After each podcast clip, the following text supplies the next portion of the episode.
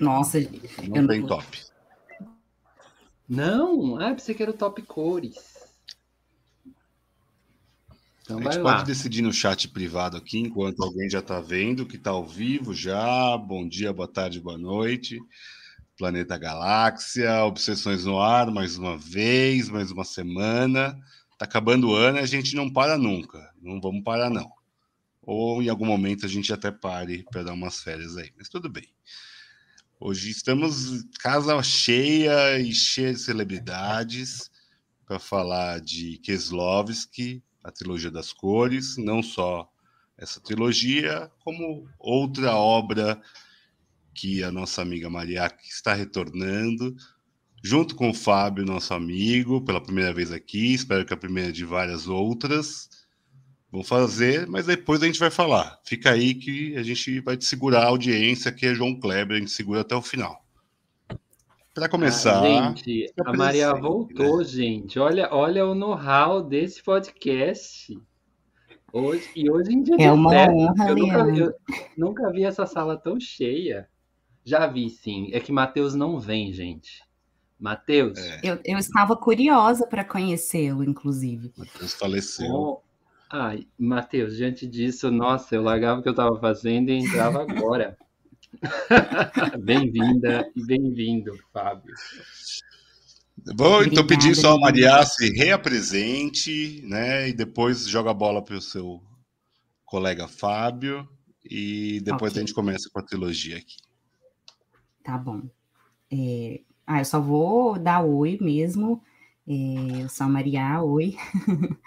e estou aqui porque eu amo Kielovski. É, eu, eu acho que, assim, é uma espécie de alma gêmea e ele sabe falar de um jeito que me toca, é, que me emociona, mas eu já estou entregando ouro aqui. Então, vou parar. É um prazer estar aqui com vocês hoje à noite, novamente. É, e vou passar a palavra para a minha dupla. E nós fizemos aí o para casa, estamos prontos, né? E Fabinho é muito querido, vou deixar ele falar. Fábio, é com você. Obrigado, gente. Obrigado, Ouçam esse Leandro. homem agora. Obrigado, Leandro, Fernando e Vitor. É, é um prazer estar aqui com vocês. Eu estou acostumado a ouvi-los e vê-los de certa forma, e agora poder trocar com vocês é muito bom. É, o Kielovski, eu devo toda a minha paixão a ele, a Maria, foi ela que me incentivou a assistir a minissérie do Decálogo, que nós falaremos sobre ela ao longo do episódio de hoje. Eu já havia visto a trilogia das cores, mas é, com outros olhos que eu revi agora para o episódio. Então, é um diretor fantástico, um diretor que realmente trabalha muitos sentidos, trabalha muitos simbolismos. E falar dele aqui com vocês é um prazer muito grande. Estou muito feliz. Obrigado a vocês aí pelo convite. O Fábio fala tão bonitinho, gente. Nossa Senhora, quero abraçar. Maria também, mas a Maria é da aula, né? É outro nível. A Maria, a Maria também, mas eu queria. Posso fazer uma menção? Talvez ele entre no hum. chat. Ao rato de locador. Porque o Vini é uma pessoa Vini. tão fácil de editar o áudio, porque ele tem uma constância que um dia eu gostaria de, sabe, experimentar. A, a, ele fala assim, eu falo, Vini. É, é incrível, é incrível. Mas vamos lá. É... Você tem pergunta já, Vitor? Eu, eu, eu quero que a Maria e o... Vai, vai. Eu queria fazer uma pergunta para o Fernando.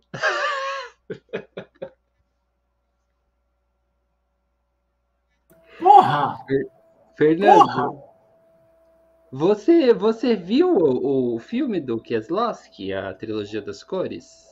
Os três? Exposed, assim, cara. Eu, eu vi o vermelho Uhum. Por 40 minutos, cara, e super entendi assim a proposta geral dele. Ali no vermelho eu vi todas as outras cores assim que veio puxando, entendeu? E nossa, achei lindo, achei fabuloso, realmente. Queria até ouvir vocês para saber se eu entendi mais mesmo.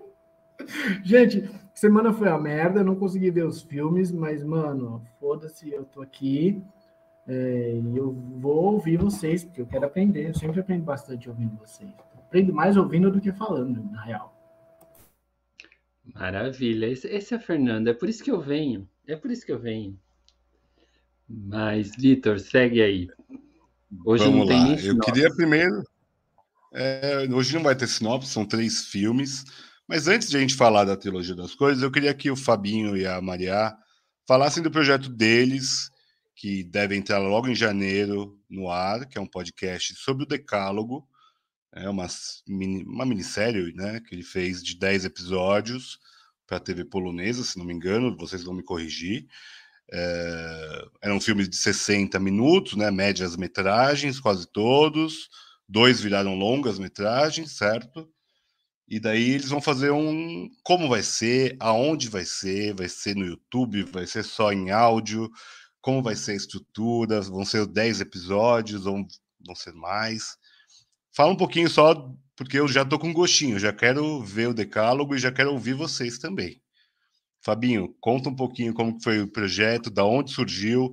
Você já falou que a Maria é a culpada do seu amor de Kelovski. E é isso. Me fala um pouquinho de como vai ser, até para o pessoal já ficar atento quando lançarem os episódios. Eu já estou ansioso. Obrigado, Vitor.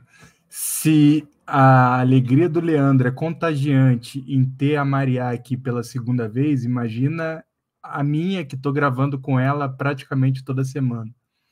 A gente está fazendo uma minissérie é, chamada Projeto Decálogo, baseada no, na minissérie Decálogo, feita pelo Kielovski no ano de 1989 para uma TV polonesa. Ela tem como pano de fundo os Dez Mandamentos da Igreja Católica. Então, cada episódio da minissérie ele é independente entre si, assim como a trilogia das cores, né? Tem começo, meio e fim cada episódio, mas eventualmente um personagem ou outro aparecem nos demais, sem ter nenhum vínculo direto, com exceção de um personagem que a gente não vai falar muito dele aqui especificamente, mas ele faz diversas aparições, ele aparece em nove dos dez episódios. E como o Vitor falou, dois desses capítulos do Decálogo, o Não Matarás e o Não Amarás, que é o Decálogo 5 e o Decálogo 6, viraram longas metragens. O Kielovski adaptou, regravou algumas cenas, enfim, para quem curte a experiência, vale a pena ver os dois. É... São filmes curtos, de uma hora e quinze. Os episódios da TV têm por volta de 55 minutos, mais ou menos. É... E a partir do dia 7 de janeiro, uma data muito comemorativa, importante e simbólica para nós, aniversário da Mariá, vai ser lançado o primeiro episódio, e aí semanalmente a gente deve lançar um por semana até a gente encerrar os 10 episódios. A gente está em período de gravação a todo vapor. É, ele é escrito, dirigido, apresentado, roteirizado por nós dois feitos a quatro mãos. É, é uma coisa bem pessoal, intimista. A gente está muito feliz em fazer. E falar sobre o que é Lopes aqui com vocês é mais uma forma que a gente tem de acabar estudando um pouco do trabalho dele, né? Então, é isso. E passo a bola aí para Maria falar um pouquinho.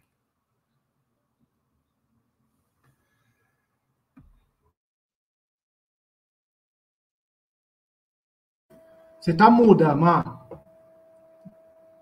E agora? Aê, acendeu a luzinha. Ah. Muito bem. Olha só. É, a ideia basicamente era a gente poder conversar, eu e Fábio, sobre uma série que a gente aprendeu a amar. Basicamente isso. É, e compartilhar essa conversa, né? Compartilhar essa conversa com quem quiser ouvir. Esperamos ser o podcast de maior sucesso sobre o decálogo de Kelowski no Brasil. É, estamos com essa expectativa modesta. Não sei se é muito difícil, né? Não sei quantos tem, mas enfim. Sente é, a pressão, hein? É, mas a gente está gravando semanalmente, assistindo, trocando ideias. Basicamente, vai ser uma conversa sobre cada episódio, e essa conversa sempre vai tentar trazer o que eu acho que o Kielovski é, tinha como pretensão, assim, fazer a gente pensar sobre as grandes questões da existência humana na Terra. É, ele e parece falando assim que é um cara pedante, né? Mas não, assim, ele faz isso com uma delicadeza profunda. E eu acho que a gente daqui a pouco vai falar um pouquinho sobre, sobre essa delicadeza.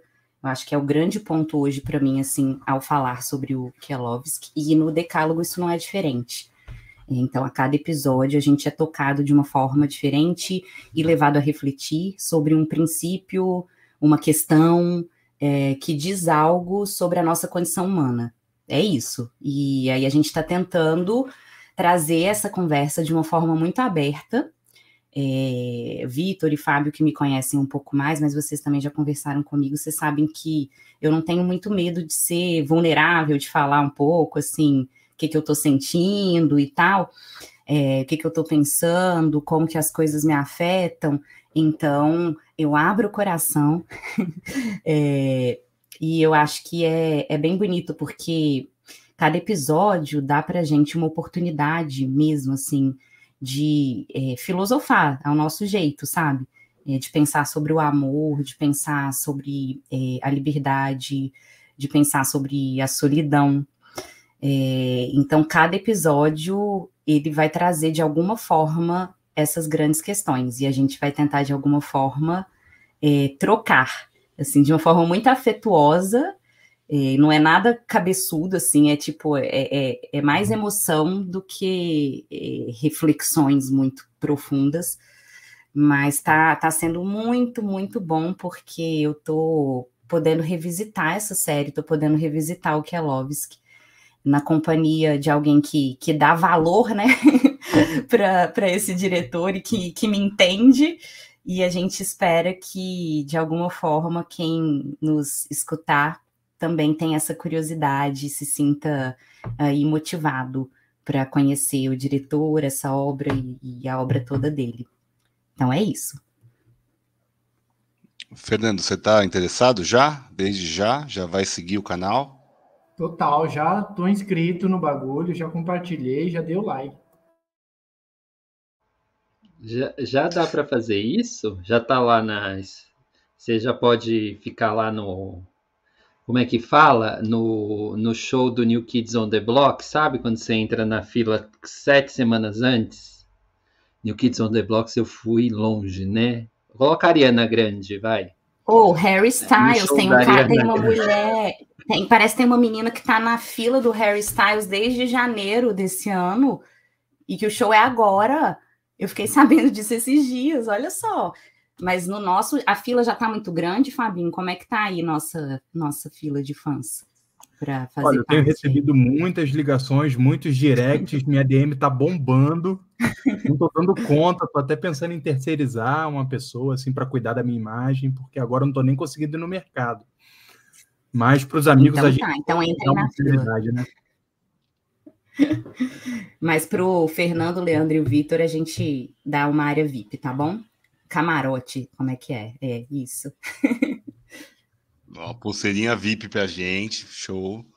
É, pô, tô super ansioso mesmo. Quando tiver os canais certinhos, passa pra gente, que a gente divulga. A gente coloca aqui também na nossa né, descrição do vídeo aqui, porque é um projeto que eu tô ansioso claro, por vocês, mas também para conhecer melhor o Decálogo e ver para onde vocês vão viajar nesse, nesses 10 episódios.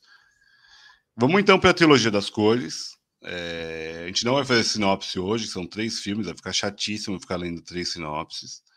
É, eu acho que um, uma provocação que eu quero fazer primeiro, vou começar com o Leandro, porque vou dar, dar um espaço para a Maria tomar o vinho dela, o Fábio tomar uma água.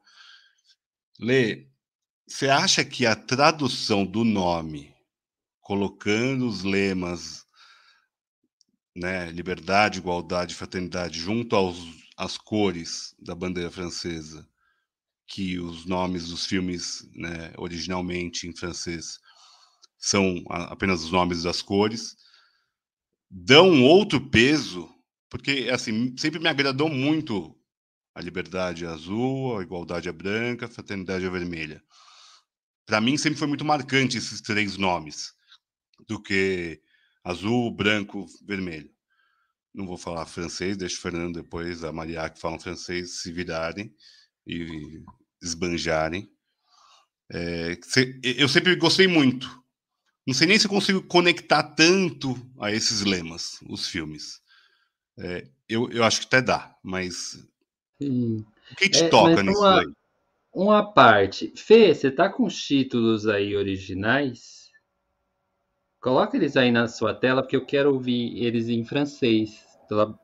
Que eu nunca ouvi esses títulos por alguém que fala francês.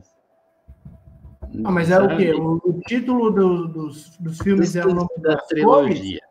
É. São as cores. Ah, então uhum. é Blue, Blanc e Rouge, né?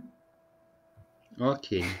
É Blue, eu, eu, esperava, eu esperava um pouquinho mais de teatro, Fernando. Ah, mas eu posso obrigado. falar, Leandro. Vai, eu sou Maria, muito informada. Tá. Adoraria, é, Maria. Então vamos lá. É, bleu, blanc e rouge. Pronto. Pronto, gente. É o pessoal não sabe que a Maria é lá da terra da Marcélia, né? Ah, ela é. Ela... Ah, hum. Mas é. Sabe, é... eu gosto do, dos nomes porque eu acho que tem um pouco a ver com o que a gente já começou a falar do decálogo. É, você se põe a filosofar, porque você traz três coisas no título. Eu, eu, acho, eu acho um bom título em português, acho uma boa proposta a tradução. Porque você vai pensar temas como a igualdade, a liberdade e a fraternidade. E você encontra, na verdade, todas as cores em todos os filmes. Estou chamando de cores essas esses, como chama, esses substantivos tão abstratos, né?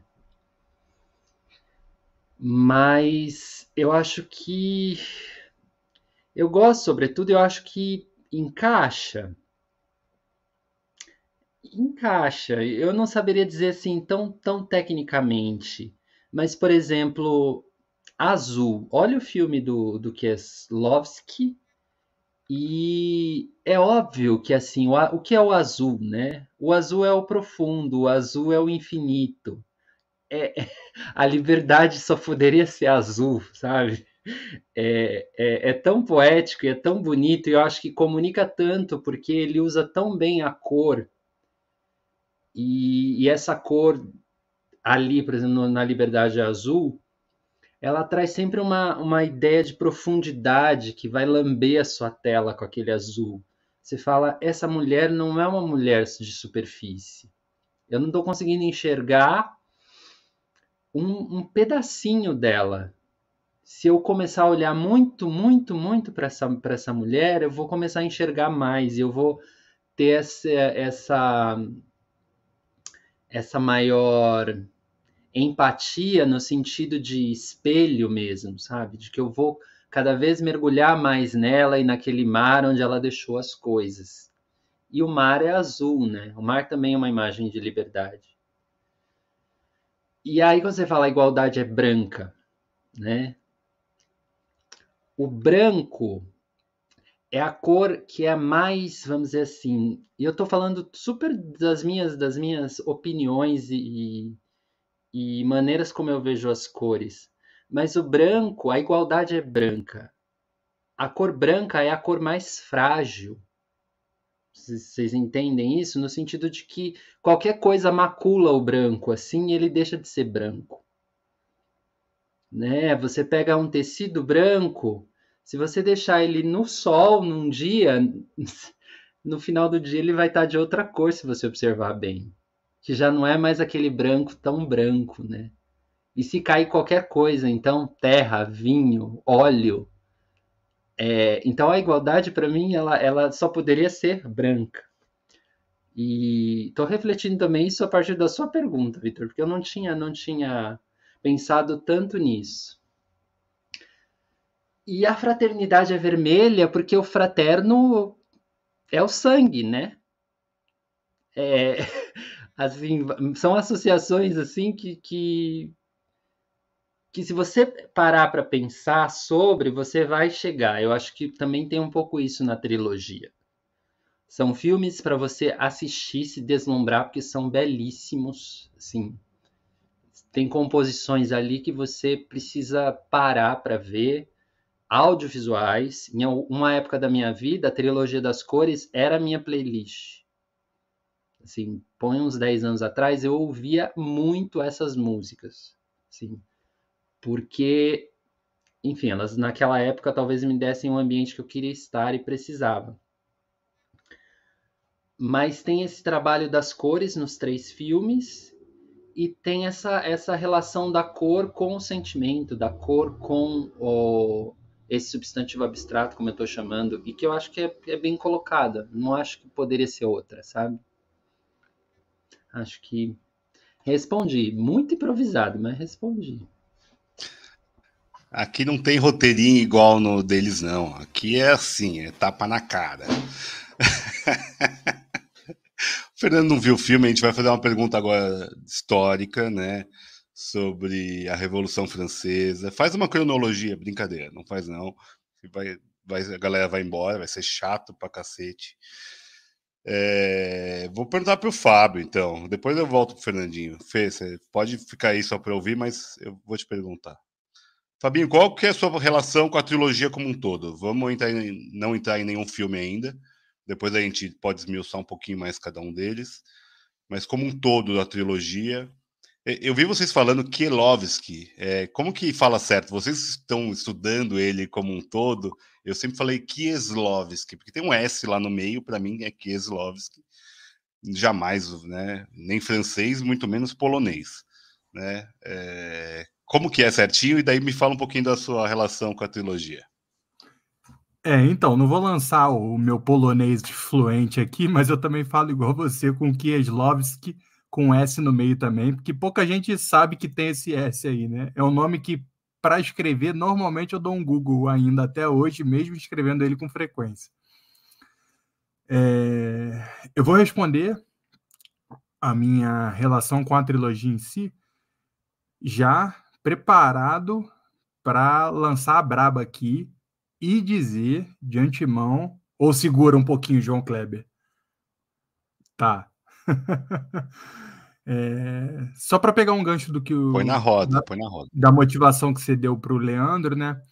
Porque talvez o, o sentimento mais latente do azul seja a liberdade, né? A Binoche pretende ter a liberdade que precisa para sentir o seu próprio luto.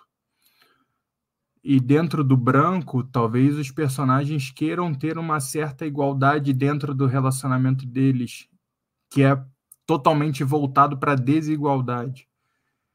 E no vermelho a gente tem o novo com o velho, é, talvez numa relação verticalizada que precisaria ser mais horizontalizada, né, para ser mais fraterna.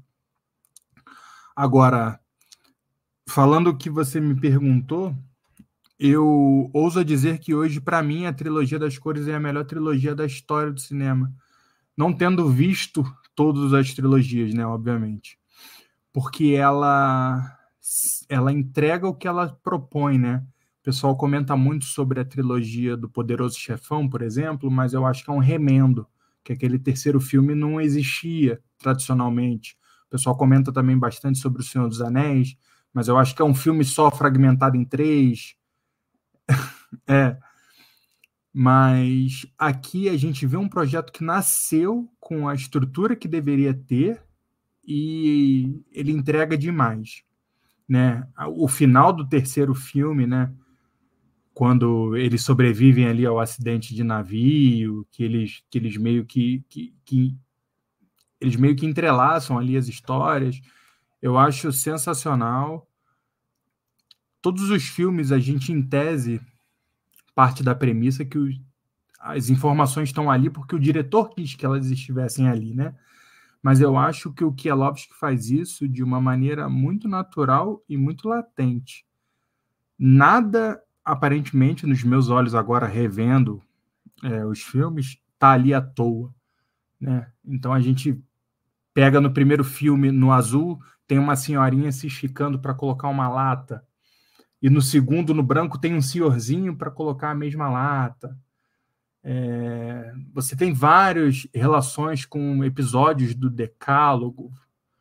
É, no azul, você tem umas gotinhas caindo que tem no segundo episódio. É, no vermelho, o, o rapaz que passa na prova de juiz, ele sobe para ver a namorada traindo ele, que tem uma cena muito parecida, inclusive talvez eu imagino que seja até no mesmo lugar que foi filmado, não sei se a Maria ficou com essa impressão, lá no Não Amarás, mas eu acho, lançando a braba aqui, que a Teoria das Cores é a melhor trilogia do cinema que eu já vi até agora. E o Kielovski faleceu muito jovem, né, com 54 anos, logo depois de lançar o terceiro filme da trilogia. Então a gente não sabe o que ele, ele poderia perder a mão, né, igual a gente viu vários diretores consagrados fazerem, mas ele tinha tudo para se tornar um grande, estava no auge da carreira. Ele é polonês contemporâneo ao Polanski, que talvez seja o maior diretor polonês da história, mas fez carreira em Hollywood muito jovem, e o Kielovski serve pro, de referência para o Pavlovski, não sei se vocês conhecem, que é o cara do Guerra Fria e do Aida, que é um cara também que eu gosto demais. E acho que é isso, Vi. Me alonguei um pouquinho aqui.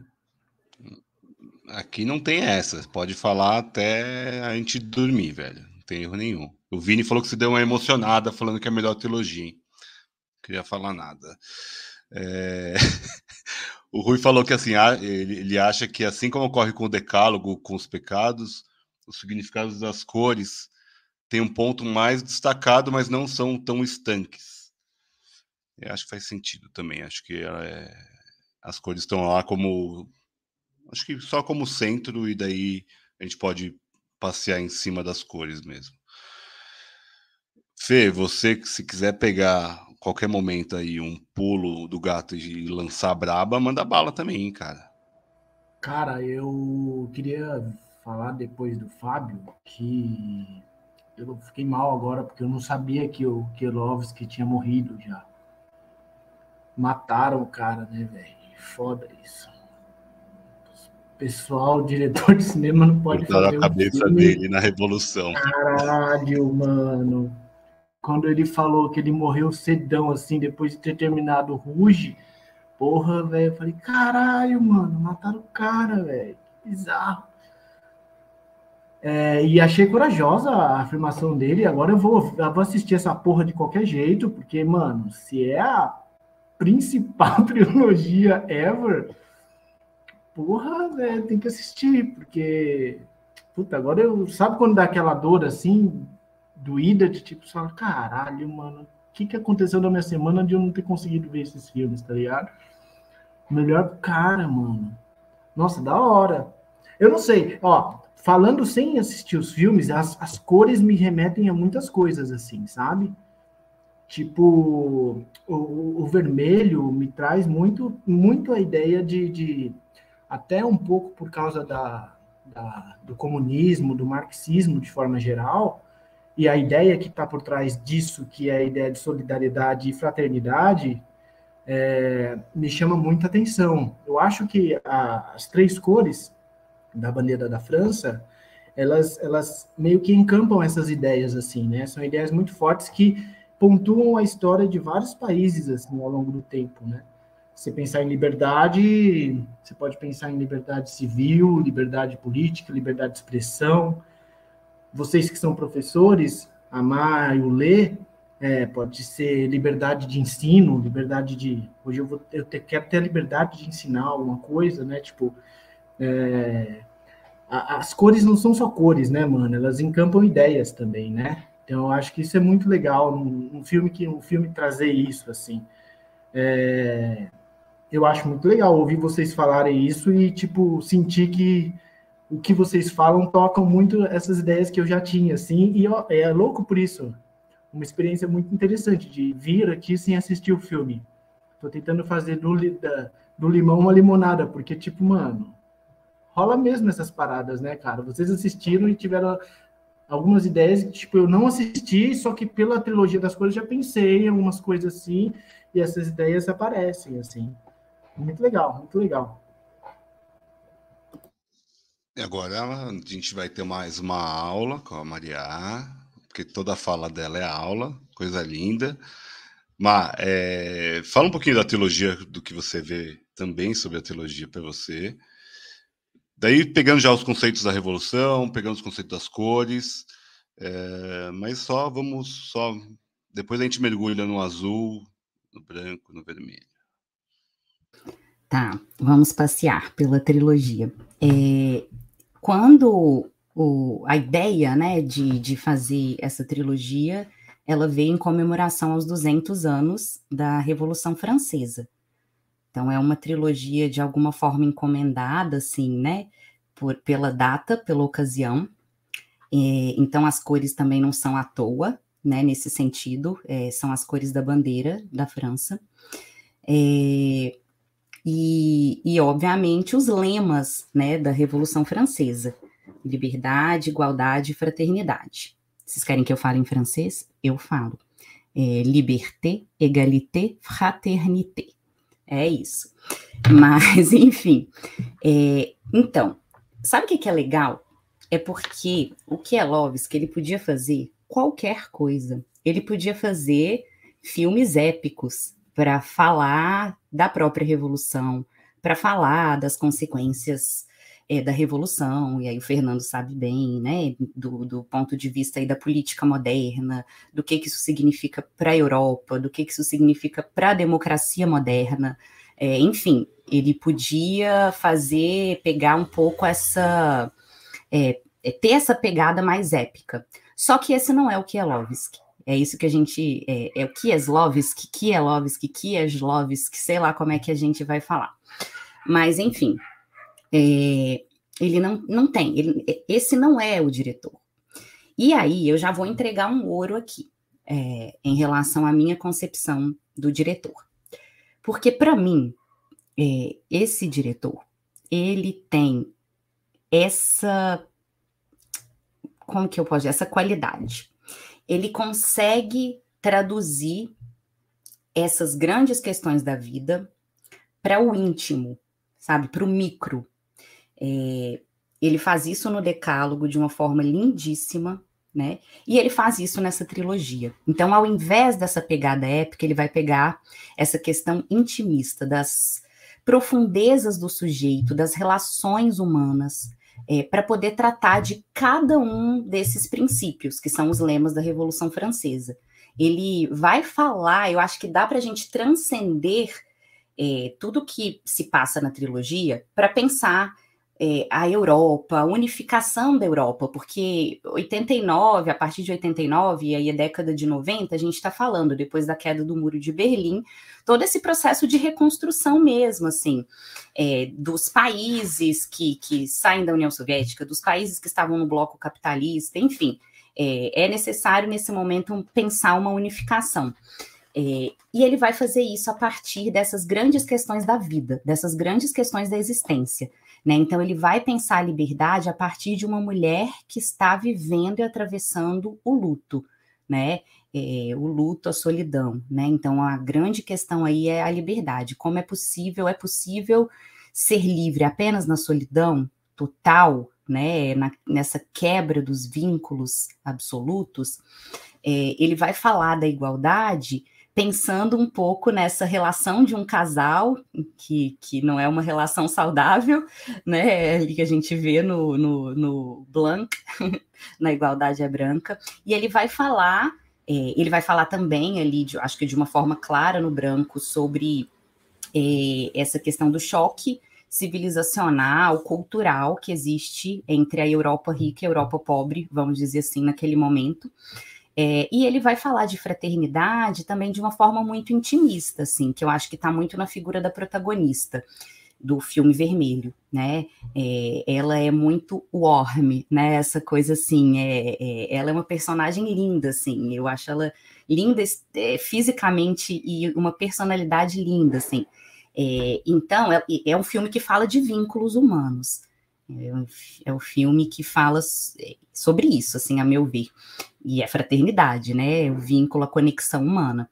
Então, é, ao invés dele tratar dessa desse momento da Europa de uma forma épica, grandiosa, ele faz o contrário. Ele mergulha dentro, para dentro, não para fora. Ele mergulha para dentro do ser humano. É, e ele vai tentar aí fazer uma grande reflexão muito tocante sobre cada um, cada uma dessas grandes questões, né? Então, liberdade, igualdade e fraternidade, como que elas aparecem é, na vida das pessoas, como que ela aparece nas relações entre as pessoas, como que ela aparece, é, enfim, no cotidiano, né? É, então é isso que eu acho a coisa mais bonita. Uma, tem outra coisa bonita que eu acho também que eu posso falar daqui a pouco. Mas nesse diretor, o mais bonito é que ele consegue tratar dessas grandes, desses grandes aspectos que, que tocam aí a vida humana de uma forma com um recorte que é muito intimista e que é muito delicado e que é muito sensível. Ninguém, eu acho, nenhum outro diretor, sabe, nenhum faria. É, talvez o Bergman, que é meu é, também aí sim, é meu grande ídolo, é, ele conseguiria fazer algo parecido, assim, mas eu acho que ninguém teria essa essa delicadeza, a delicadeza do Kielovski é muito bonita é, e de conseguir trazer o macro para o micro, né? De conseguir mexer aí com essas grandes questões da existência humana, falando diretamente da nossa intimidade. É, e aí eu acho que, que ele tem um grande sucesso ao fazer isso nessa trilogia, né? É muito tocante e nos faz, eu acho, eu gosto dos nomes em português, mas assim, são nomes didáticos porque já nos leva a pensar sobre essas questões enquanto nós vamos assistindo ao filme, né? É, então, eu acho que assim, eu já comecei a assistir o filme Azul pensando nessa questão da liberdade, né? Como que aquela protagonista que está em luto porque perdeu o marido e perdeu a filha num acidente de carro, é, que está tentando se reconstruir, que está tentando atravessar esse momento, é, ela está profundamente sozinha né? ela corta todos os vínculos. É, isso é a liberdade? É isso? Né? Somos livres nesse momento? Né? A questão da igualdade, é, quando a gente pensa o polonês em Paris, né? como que ele é tratado que nenhum lixo, né? é, isso, aí, como que a gente pensa a partir disso na igualdade. E no filme 3, o vermelho, né, quando a gente vê aquela protagonista é, ajudando logo no início aquele, aquela cachorra, né, a Rita, é, com tanto amor e cuidado, né, é, é aí que está a fraternidade, é, e como que isso transcende. Então a gente já vai assistindo, pelo menos eu, né, eu já fui assistindo aos filmes com essas ideias em mente. É, e eu acho que essa era um pouco a intenção do diretor também, é, já de, de demarcar que cada um desses filmes, ao falar das cores da bandeira francesa, está falando também dos lemas da Revolução Francesa, aplicado à nossa existência cotidiana, às nossas relações cotidianas. Então, eu acho ele muito lindíssimo, assim, nesse sentido. Muito bom. Eu acho que a Maria resumiu bem. É, eu também acho que são filmes que falam de íntimos, mas que também né, reproduzem para muitos. E até curioso, né? O Igualdade é Branca fala de um polonês, né? O diretor é polonês. E é interessante, a Maria falou dos 200 anos da Revolução, e daí convidam um diretor que não é francês para fazer os filmes. A França tem muito, muita imigração, né? Tem muitos imigrantes que moram na França, é uma questão para o país. É, é, interessante que o Danton, o outro filme, que daí é um filme histórico sobre a Revolução, é do Ajda, também é um polonês. Então, é, tem alguma conexão muito forte né? Pelo menos esses diretores poloneses que a gente está vendo, ou talvez seja uma crise do cinema francês de não ter novos cineastas tão relevantes, né? Naquela, naquele momento, em 93 e 94, que foram lançados os filmes. Mas realmente o Kieslowski ele estava vindo do Decálogo, daí a vida dupla de Veronique. É, então acho que ele também estava num, num, momento muito né, auspicioso da carreira dele, muito forte. É, e, e, daí acho que tem toda essa conexão porque a Revolução Francesa ela expandiu, ela não é uma revolução da França. Né? Então acho que também tem esse contexto histórico que não dá para ficar preso a apenas a, né, o, o que o mapa diz que é a França. Então acho que é interessante colocar também que é um diretor que não é francês, fazendo um, um, filme histórico e relevante sobre a França ou sobre o momento que foi passado na França em si. É, o Fê, eu lembro do Fê ter comentado bastante do Danton em certo momento, na época que ele estava estudando francês, até para diplomacia.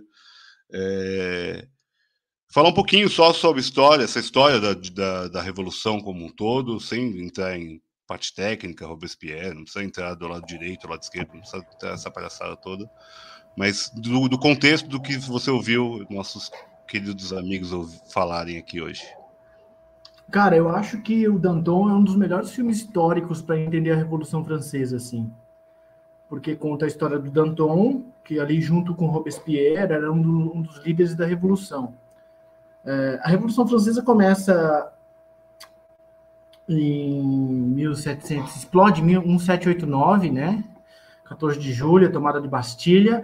A França está fodida de grana, ela está com problema fiscal. É, em 1778 teve a independência norte-americana e os franceses contra a Inglaterra apoiaram os Estados Unidos. É, então eles guerrearam contra a Inglaterra para ajudar os americanos, norte-americanos, a fazer a independência deles. Os norte-americanos conseguem se tornar independente da Inglaterra, mas para a França essa guerra é muito ruim. Existia uma disputa de poder na Europa entre a França e a Inglaterra, e a França ficou quebrada financeiramente, né? E quem pagava mais imposto era o terceiro estado. Era, na França era dividida entre monarquia, igreja e o terceiro estado, que era o resto, basicamente. E aí, nesse momento, os caras queriam levantar impostos, aumentar o, os impostos. Então, veja, uma revolução começa por problema de imposto, tá? É, e o terceiro estado se rebela. O terceiro estado é onde estava todo mundo, todo o resto, os liberais profissionais, os advogados. O Danton era advogado, Robespierre era advogado. Todos os líderes da revolução, da, da, todos os líderes da revolução eram ali profissionais liberais, tá ligado? E aí o terceiro estado se insurge contra esse estado de coisa e fala: não, agora não vai dar, não vai ser assim, não. Vocês não vão se unir, vocês dois, vão ter dois votos, a monarquia e a igreja, e vai deixar o terceiro estado se fudendo pagando imposto. Sem contar que a monarquia francesa era extremamente perdulária, gastava pra caramba, é, e tava cagando pro povo. Então era um outro contexto histórico, tá ligado? E, e, houve a rebelião. A rebelião foi, começou ali em 14 de julho, uma data histórica na França, em que eles tomaram uma prisão, que é a Bastilha, e roubaram as armas da prisão, e ali toda uma, uma nova ordem nasceu ali, né? É, essa é a história da guerra, essa é a história da revolução. É, e Danton mostra muito bem isso, é um filme muito bem feito. Acho que dá para fazer uma ponte muito legal com o que a Maria falou. Se você quiser entender a revolução, como ela, entende, como ela aconteceu de fato, assista Danton. Se você quiser entender o que significa essas três cores e qual que é o significado para essas cores no nosso dia a dia, o que, que significa isso, esses lemas, assista a trilogia. Porque o que faz isso muito bem, em trazer esse, essas ideias para o plano micro, né? Ele pega esses grandes temas e consegue trazer muito para o nosso plano, assim. Então, essa foi a revolução. É, os franceses até deram um presente para os Estados Unidos depois que eles venceram a guerra, que é a Estátua da Liberdade. É um presente francês dado para os norte-americanos, está lá. E custou o olho da cara e custou uma revolução para a França. Só que depois que a revolução surgiu, ela explode, né, e contamina através dos seus lemas, dessas novas ideias, toda a Europa e vai se espraiando, né? É, a ponto de chegar em lugares muito importantes, por exemplo, a Declaração Universal dos Direitos do, do Homem, da ONU, ela fala, se não me engano, aquela coisa lá: todos os homens são nascidos iguais. É, como é que era? Deixa eu pegar aqui. Até separei para ler para vocês. Ah, Olha que menino preparado, gente. Gostei. Ó, o primeiro artigo da Declaração Universal dos Direitos do, Humanos fala assim: todos os seres humanos nascem livres e iguais em dignidade e em direitos dotados de razão e de consciência, devem agir uns para com os outros em espírito de fraternidade. Velho, na Declaração de Direitos Humanos da ONU está a ideia de igualdade, fraternidade e liberdade, sacou? É, é uma ideia muito poderosa. Hoje em dia, a gente trabalha com essas ideias quase todos os dias, assim eu acho que a grande sacada do Kielovski foi trazer isso para o plano da vida das pessoas. O que, que significa isso hoje em dia? O que, que, é, o que é liberdade para a gente? O que, é igualdade para a gente? Saca? O que, que é liberdade para um francês que mora no Banlieue, que é um subúrbio francês? Um negro que migrou da Europa, da, da África para a França. Saca? A liberdade para esse cara é uma coisa diferente de uma liberdade para os franceses, né? O time do, da França tem o Mbappé, que é negro, tal. Tá, tá ali. Mas será que todos os negros da França estão, de fato, dentro da sociedade francesa? Certamente não, tá ligado? Existem vários temas ali ainda que hoje, em 2022, não estão resolvidos ainda. Os lemas não são ideias que buscam alguma coisa, mas não significa que estão praticamente. Se tivesse em todas as sociedades essas ideias encampadas, enraizadas, nossa, o mundo seria totalmente outro, né? Totalmente outro. E o lance da fraternidade, eu acho que casa muito depois também com um pouco da história, ainda ali quando os trabalhadores é, se insurgem contra o capital, né? Naquela 1848, mais ou menos, da, do Manifesto Comunista e tudo mais é, e surge essa, for essa força também. Então, o, o, lema da trilogia das cores é um lema que, tipo, pontua toda a história, assim, eu acho muito foda. E eu acho que um, um bom, uma boa dica cultural para entender a, a, França e toda a sua história é Danton e Trilogia das Cores, na sequência, assim, sem, sem, sem ideia, assim, sabe? Valda e Kiełowski. Dois poloneses. Interessante isso também, né? Duas pessoas de fora da França fazerem filmes tão bons sobre ideias francesas, pretensamente francesas, né? A ideia de liberdade, igualdade e fraternidade é muito, muito, muito anterior. Os socráticos já falavam sobre isso. Mas é legal, interessante ver, né? Como um país que tem as bandeiras, que encampam essas coisas, é, tem essas ideias retratadas por pessoas que são de fora desse país, né? Interessante.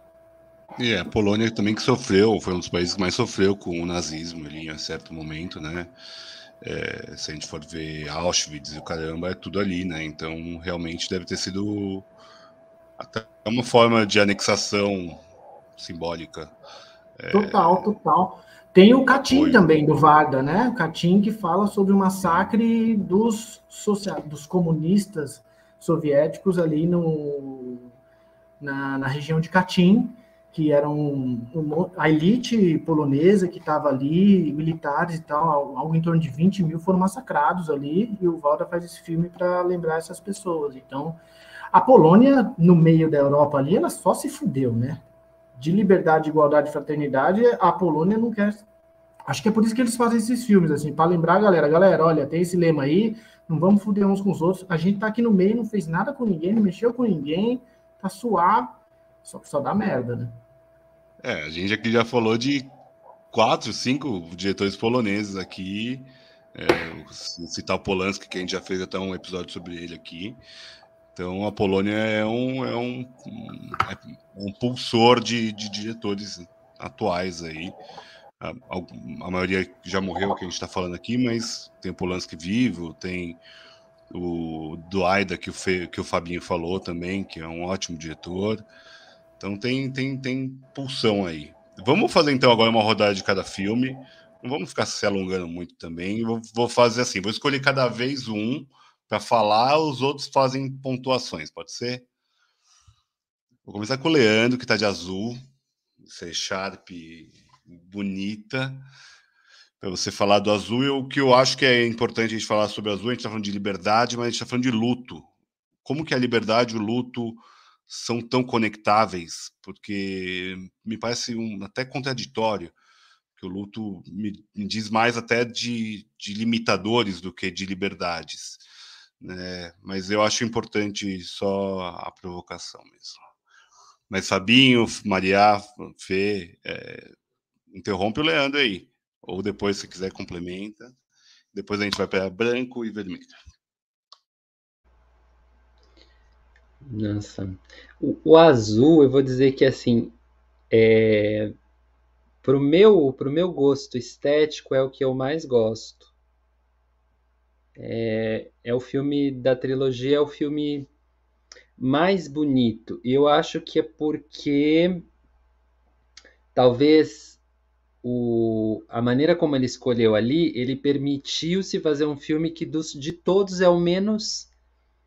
Um, eu não, não sei qual é a palavra, mas é o menos econômico vamos dizer assim, na, nas escolhas visuais.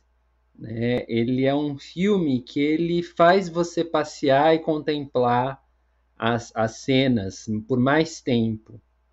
É, é, um filme que trabalha muito mais a música, eu acho. Ele tem muito mais incidência de música do que comparar com, por exemplo, a igualdade, né? E, e porque talvez o, o, tem a ver com, lógico, com os personagens, né? Tem o, o marido da Julie, né? Que faleceu. Ele era, ele era músico, é isso, né? Ele era músico, faleceu com um filho. Então, como é que viria essa memória do marido para ela? Né? Vem, vem pelo som, pela música. Né? E e, eu gosto disso, sabe? Porque apesar de ser um filme bonito, ele não é esteticamente óbvio. Sabe assim, não é aquela não é aquela cena aquela cena pronta para foto. É o olhar a lente de alguém que faz você olhar aquilo como algo ah, que, que dá esse essa essa levitação de que a beleza dá, né? Você fala, nossa, que final. E você você tem essa isso que eu estou chamando de levitação de beleza, né? Levitação que a beleza provoca. E ele consegue isso com essas cenas que não necessariamente seriam umas cenas prontas para foto. E isso para um cineasta é assim genial, é de você falar como ele consegue fazer isso. Como ele conseguiu essa abordagem e olhar para isso dessa maneira. Então, é, falando nos discípulos, é, tem um cara que eu, eu, eu, falo dele, assim, eu sou apaixonado por ele, que é o Koberidze, o Alexandre Koberidze, que ele tem a mesma pegada, assim, essa pegada de olhar o cotidiano, olhar uma mulher sentada, olhar alguém simplesmente parado e por ali passar toda a sua humanidade, sabe, enquanto você está assistindo. E, e, consegue isso numa fração de segundo. É lógico que isso vai resultar num arrepio, porque parece que é a única forma de expressar. Então, o Azul é um filme que me arrepia muito. Ele, ele me provoca. Essa, a estética do azul me provoca essas sensações. E, e apesar de ser o luto, né, de ser. O azul também é a cor da tristeza, né? Se a gente pegar o inglês, o que é blue? É a própria tristeza, né? I'm feeling blue. Estou me sentindo azul, eu estou muito dentro de mim, estou muito profundamente, estou muito. Estou muito azul, né? Tô, tô me conectando com a minha parcela do infinito, talvez, e se sendo infinito, como, como o azul inspira, né? Então, é, de todos os filmes, eu não, não consigo dizer um que eu mais gosto, acho injusto comigo dizer isso, mas esse para mim é o, é o filme mais belo. Né? Para além do estético, eu acho que ele é belo. É... Só vi cabecinha concordando com, com a sua afirmação. É, posso complementar? Então, eu acho que assim, o, o, azul, né, o luto, a tristeza da Julie, que é a protagonista, né, é, eu fiquei pensando muito nessa construção dessa liberdade, assim, porque o luto é um atravessamento, né? Não tem como você não viver o luto. É um estado de espírito, né? E no caso da, da protagonista, ela perdeu tudo que a conectava com a sociedade, com a vida, com a alegria, com o amor, com os afetos. Ela perdeu o marido, ela perdeu a filha, criança. É, e a forma dela atravessar o luto é deixando, é deixar tudo para trás. Ela deixa a casa dela para trás, as coisas dela para trás. Ela se apega só a um lustre, né? Ali, assim, é, cheio de pedras azuis, é o único objeto que ela leva com ela, que era da filha, né? Acredito eu, ficava no quarto da filha, que era azul, né? Inclusive na casa é, que ela deixa para trás. E eu fico pensando que esse processo dela foi um processo de construção, assim, sim, de liberdade, mas inicialmente interpretado por ela como desconexão. Ela tenta se desconectar de tudo, romper é, com, com tudo que a trazia, de, que de alguma forma dava raízes para ela com o mundo, né? Ela quer ir para um apartamento em que ela num prédio que ela não conhece ninguém, ela não, não, não leva grandes bens materiais com ela, né? Isso é mostrado no filme também. Só que o filme vai construindo essa ideia de que a liberdade não está aí, não está nessa ruptura com o mundo. A liberdade está nesse processo de descoberta ou redescoberta da vida que existe dentro dela, de uma forma muito autêntica, sabe? E aí a música que, que atravessa com ela o processo do luto, porque ela é esposa de um maestro, de um compositor que estava compondo ali uma sinfonia de unificação da Europa, né? É, e o filme deixa claro que ela era, é, junto com o marido, assim, é, a autora também é, das, né, desse, da música que ele fazia. É, e aí essa redescoberta da música que existe nela. É muito lindo, é muito lindo. É, e é um filme muito sinestésico, assim como a obra dele. Eu até falei isso em um dos nossos episódios do Decálogo. O que, é, o Kieslowski é muito sinestésico. Ele provoca emoções na gente. Não é por meio da cabeça, por meio das sensações que a gente vai sentindo. E aí essas sensações elas vêm, vêm com as falas, óbvio, mas vêm principalmente com o que a gente vê em tela, né? É, vem com a música, com sons, os sons nesse filme azul, eles despertam muita coisa, assim, muitas emoções na gente. É, vem com alguns sentimentos, às vezes, até de é, repulsa, né? Quando ela hum, se mutila, assim, ela machuca as próprias mãos, porque ela quer sentir alguma coisa, né? É, ela, enfim, está tentando ali de alguma forma, ou talvez de forma inconsciente, sentir algo, né? Então ela se machuca, ela, é, é, tem o grotesco, né? Que é aquela cena do, dos, rat, dos ratinhos da mãe que tem ali, é, da mãe rata, que tem os ratinhos, isso desperta em nós, assim, quando a gente vê aquilo, um sentimento meio grotesco. É, então, a liberdade, elas, eu acho, assim, que o filme vai mostrando isso ela não é a ruptura total. É quando ela começa a se descobrir no meio desse processo do luto, quando ela está atravessando esse processo e ela vai se reconectando com as pessoas, né? Eu adoro a vizinha prostituta dela, que é um ser humano delicado, sensível e empático. É, amigo, né? Ela é amiga, ela se coloca como uma amiga é, e ela vai reconstruindo, inclusive o próprio desejo sexual dela também vai reaparecer ali aos poucos.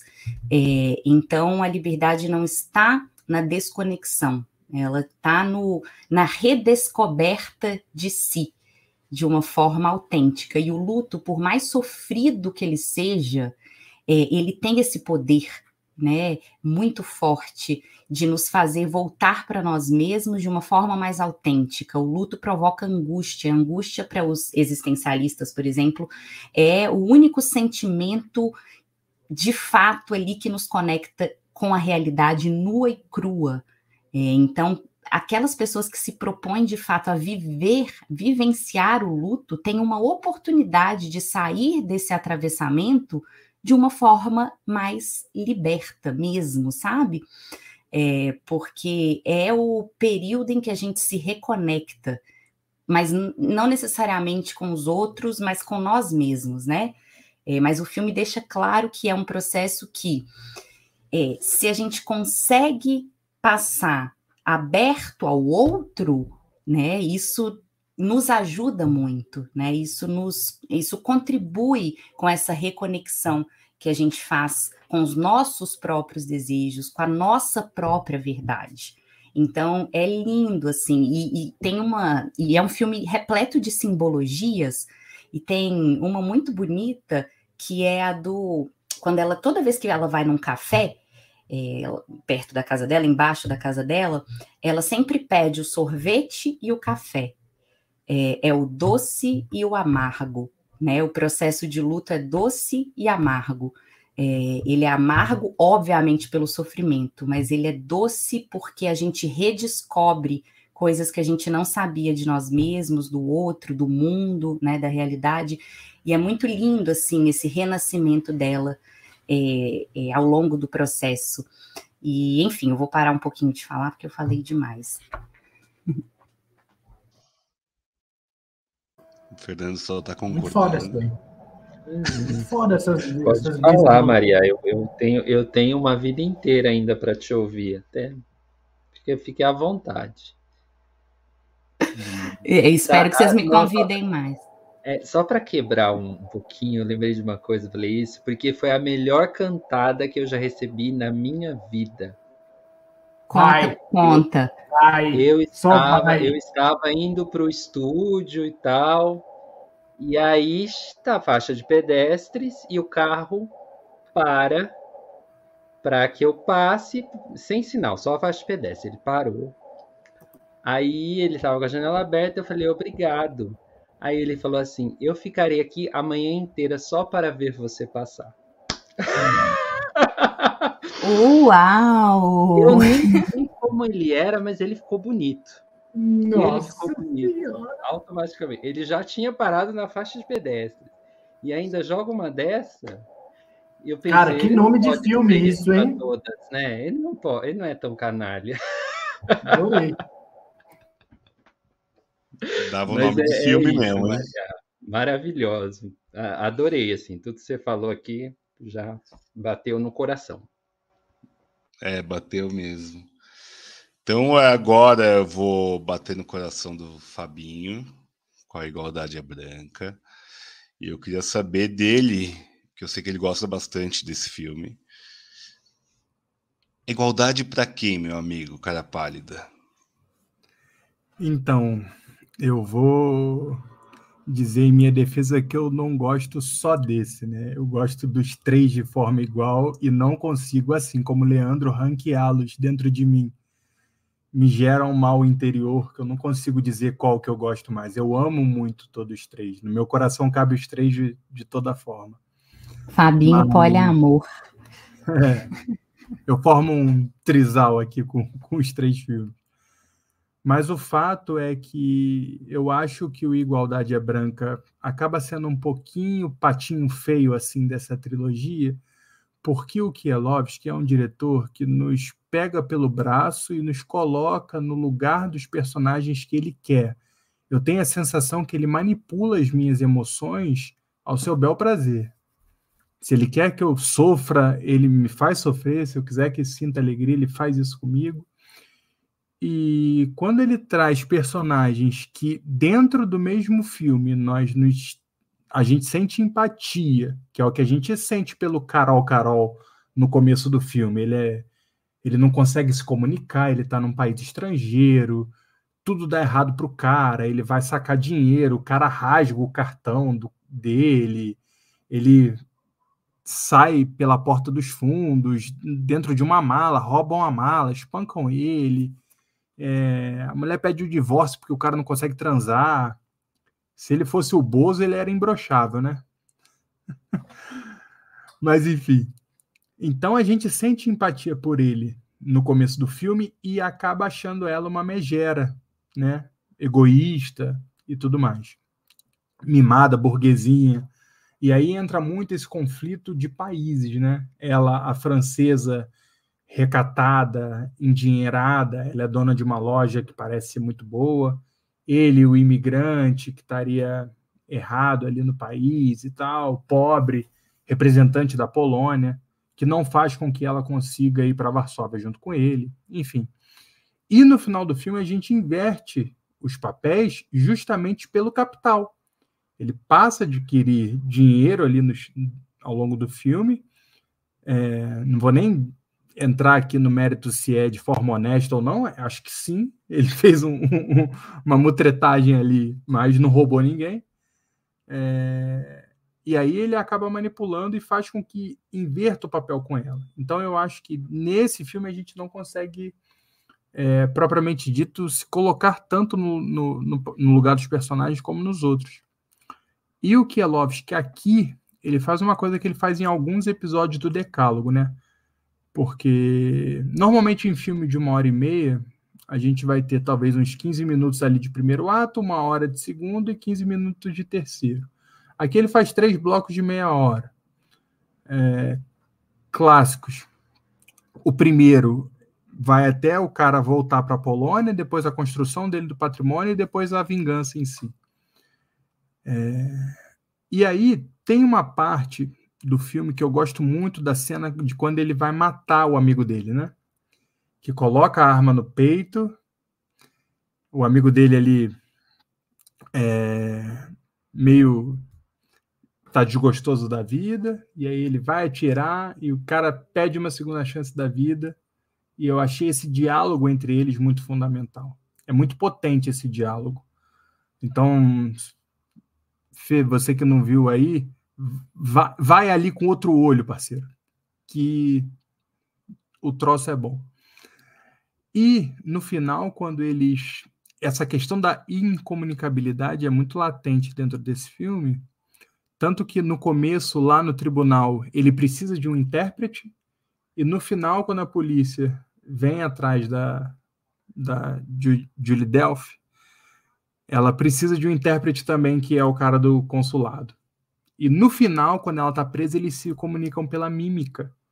Né? Então a gente está num contexto de Europa se formar um bloco econômico, a União Europeia viria anos depois, mas eles ainda esbarram numa barreira da língua, da cultura, né? Aqui tem um trecho que ele faz uma clara menção a Godard do filme O Desprezo. E, de certa forma, no começo, nessa primeira, nesses primeiros 30 minutos, a personagem da Julie Delphi, ela despreza ele, né? Essa personagem da prostituta que a Maria acabou de falar do primeiro filme, até um quadro da Edith Piaf no, no apartamento dela, e aqui faz o, o que traz uma clara menção ao Godard, que são, de certa forma, dois grandes nomes da cultura francesa, né? E os personagens do Kielovski, de uma maneira geral, eles têm muito esse vínculo com a arte, né? No primeiro filme, o cara era maestro e a mulher era, era música, era maestra também, pianista. É, aqui no segundo, o Carol, por mais que ele não fosse de uma arte direta, mas ele era cabeleireiro, que era um artífice das mãos. Na, no terceiro filme, a menina é uma modelo. No Decálogo a gente tem isso também. Então, a arte é muito pulsante. E assim como o Leandro trouxe de trilha, ele, ele usa e abusa de trilha, tanto diegética quanto não diegética. E nesse filme isso fica muito forte, e no terceiro mais ainda. Né? Tem uma parte que a personagem coloca no terceiro filme, vamos falar mais para frente, mas que ela coloca um, um fone de ouvido e tal.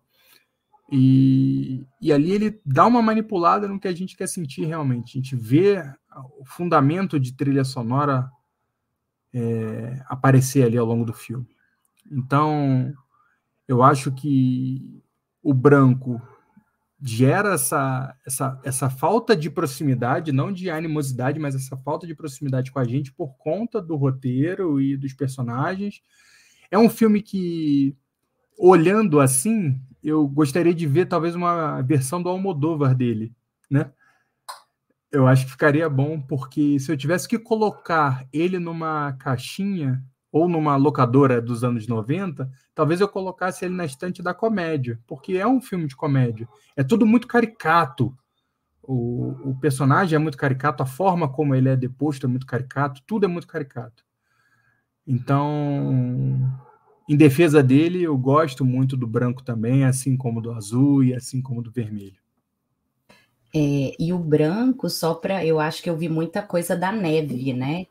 É, a simbologia da neve. É, quando ele. O Fernando não assistiu, mas é, é, é muito interessante que ele retorna para a Polônia não tinha forma de voltar, que ele estava sem dinheiro, sem identidade, sem nada na França. Ele volta dentro de uma mala.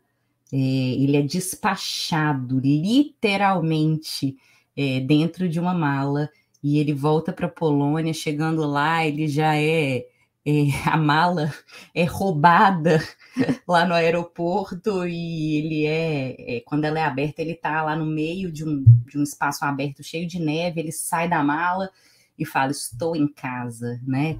É, e então o branco eu acho que representa muita Polônia nesse sentido também ali no, no filme, através da ideia da neve.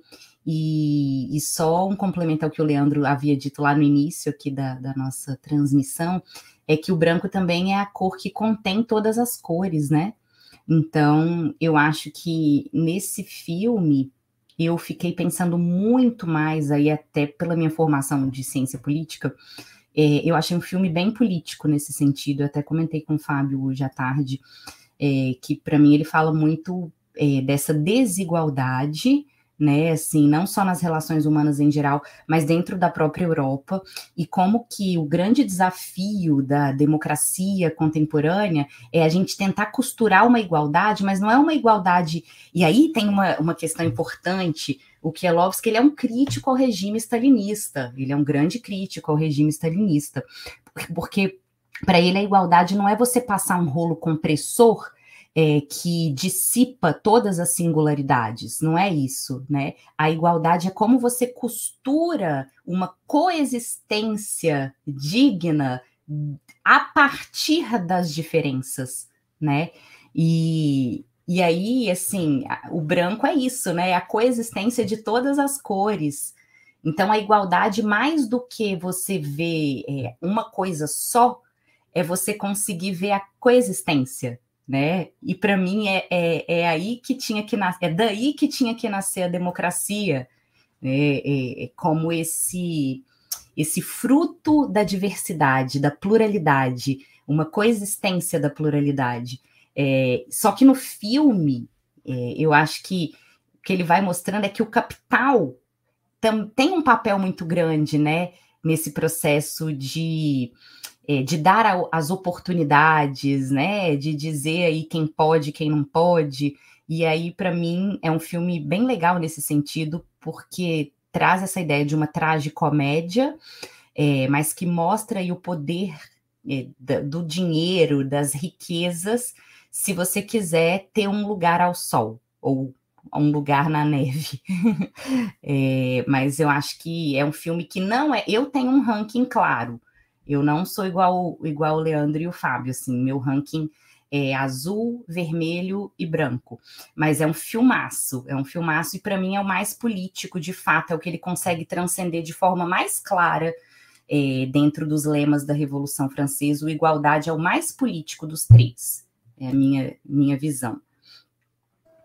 É muito foda isso ouvir vocês, porque, tipo, o Fá falou, eu falei, cara, eu, eu já não gosto do branco. A cor branca, para mim, eu já acho uma cor bosta, assim, tipo, branco.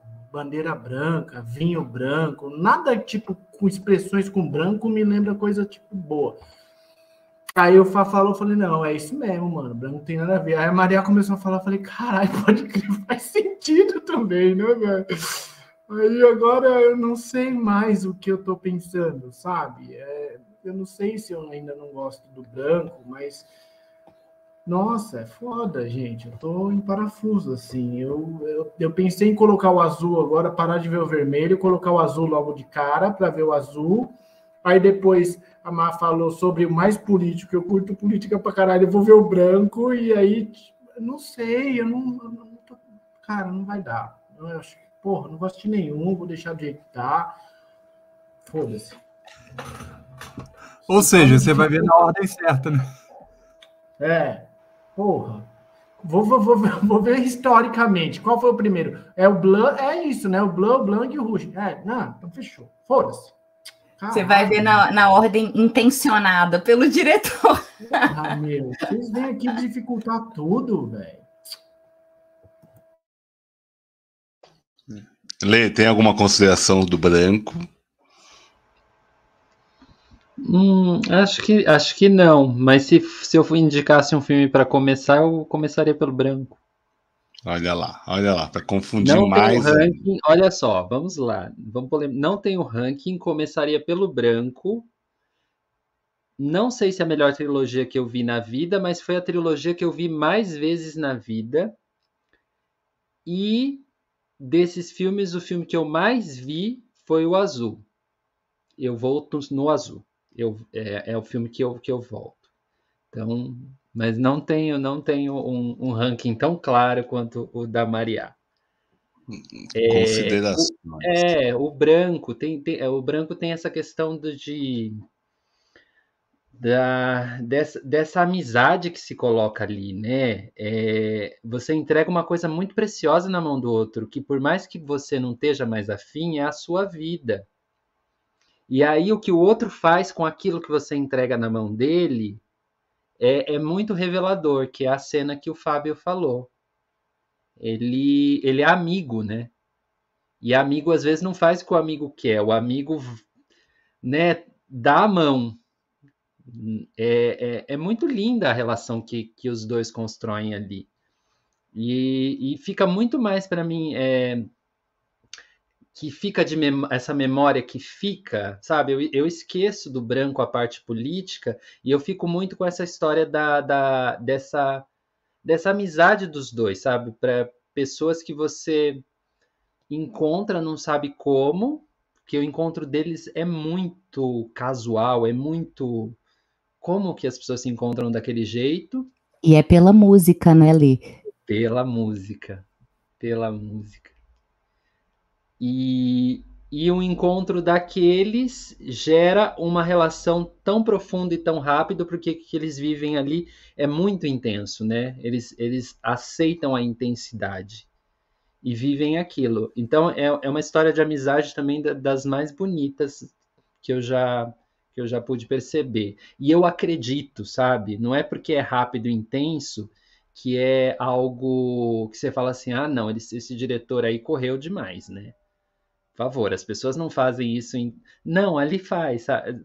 É, é, crível. É crível, não é, não é uma relação que, apesar de rápida, intensa e chegar num, numa coisa que eu acho assim de limite, né? Limite, vida e morte, ela, ela para mim, ela soa como genuína. Então, é muito bonito que ele consegue, né? Tem essa magia, o, o que tem uma, uma tem um, um tarô ali, um trelelê, um sei lá, tem umas guias ali. Alguma coisa tem. E, e assim, só para finalizar, é, talvez a gente conclua isso, né? Que a igualdade só é possível numa relação de amizade, assim, o amor romântico, sei lá se é possível ter duas partes é, em pé de igualdade, assim, e talvez na amizade seja possível, né? Achei bonito isso que você falou, Leandro, assim, eu não tinha pensado. É, a igualdade, ela tá, tá nesse tipo de relação, assim, de amizade. E eu tenho pensado muito sobre isso ultimamente também. Então, gostei. E assim, é bom vocês terem tocado nesse assunto, porque dentro da relação do casal, o capital imperou, né? Dominou quem estava com dinheiro em determinado momento. Na relação dos amigos, o o outro rapaz que eu não lembro o nome agora, ele sempre teve dinheiro, né? E em nenhum momento ele o impõe, né? Você vê até que de forma fraterna o Carol corta o cabelo dele ali na estação de trem. A gente nem tinha informação ainda. Eu, pelo menos, não me lembro de dele trabalhar com isso e tal. E, e é bem isso que a Maria disse mesmo. Na relação entre eles existe realmente igualdade e ela independe do capital que é força motriz para a relação conjugal dentre o Carol com a Julie Delphi. E que é falando aqui da é Julie Delphi, né? Binoche e que só tri de gata que tem nesse filme aí, hein? Mas vamos esperar a Maria falar do vermelho aí. Vamos, vamos falar, vamos falar. Eu acho que é legal também falar do branco, tem uma relação de dominação, né? É, e acho que é muito isso do capital que o Fabinho falou. É, mas também do sexo, né? Eu acho que também tem a questão sexual ali colocada no filme, né? De ele não conseguir, né? De ter impotência quando está próximo dela, e eles conseguem fazer sexo apenas por telefone, que é muito legal, que é uma outra conexão que eu já vou fazer com a fraternidade, que são os cabos. O telefone está muito colocado ali que acho também que já tinha aquela né, ideia de a união da Europa, atravessar o, o canal da Mancha, atravessar de cabos.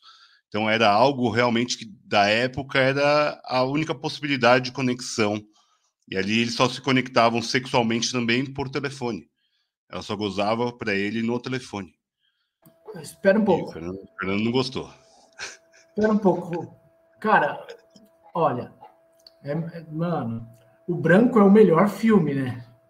Tipo assim, de longe, na moral, eu, chega. Eu, eu, fechei aqui, gente. Eu cheguei, valeu, peguei aqui, peguei Fá, peguei Má, peguei Vi, peguei Lê, conectei, tá? Então, o meu ranking é branco, azul e aí o vermelho que tá. Você Fechou? vai ouvir o vermelho agora, daí você depois você fala. Porra! Vocês começam falando aí, falam um barato mó da hora, eu vivendo. Mano, tem sexo, tem dominação, aí tem capital, aí tem uma relação da hora de amizade. Aí o capi. Porra, o branco é o filme, cara.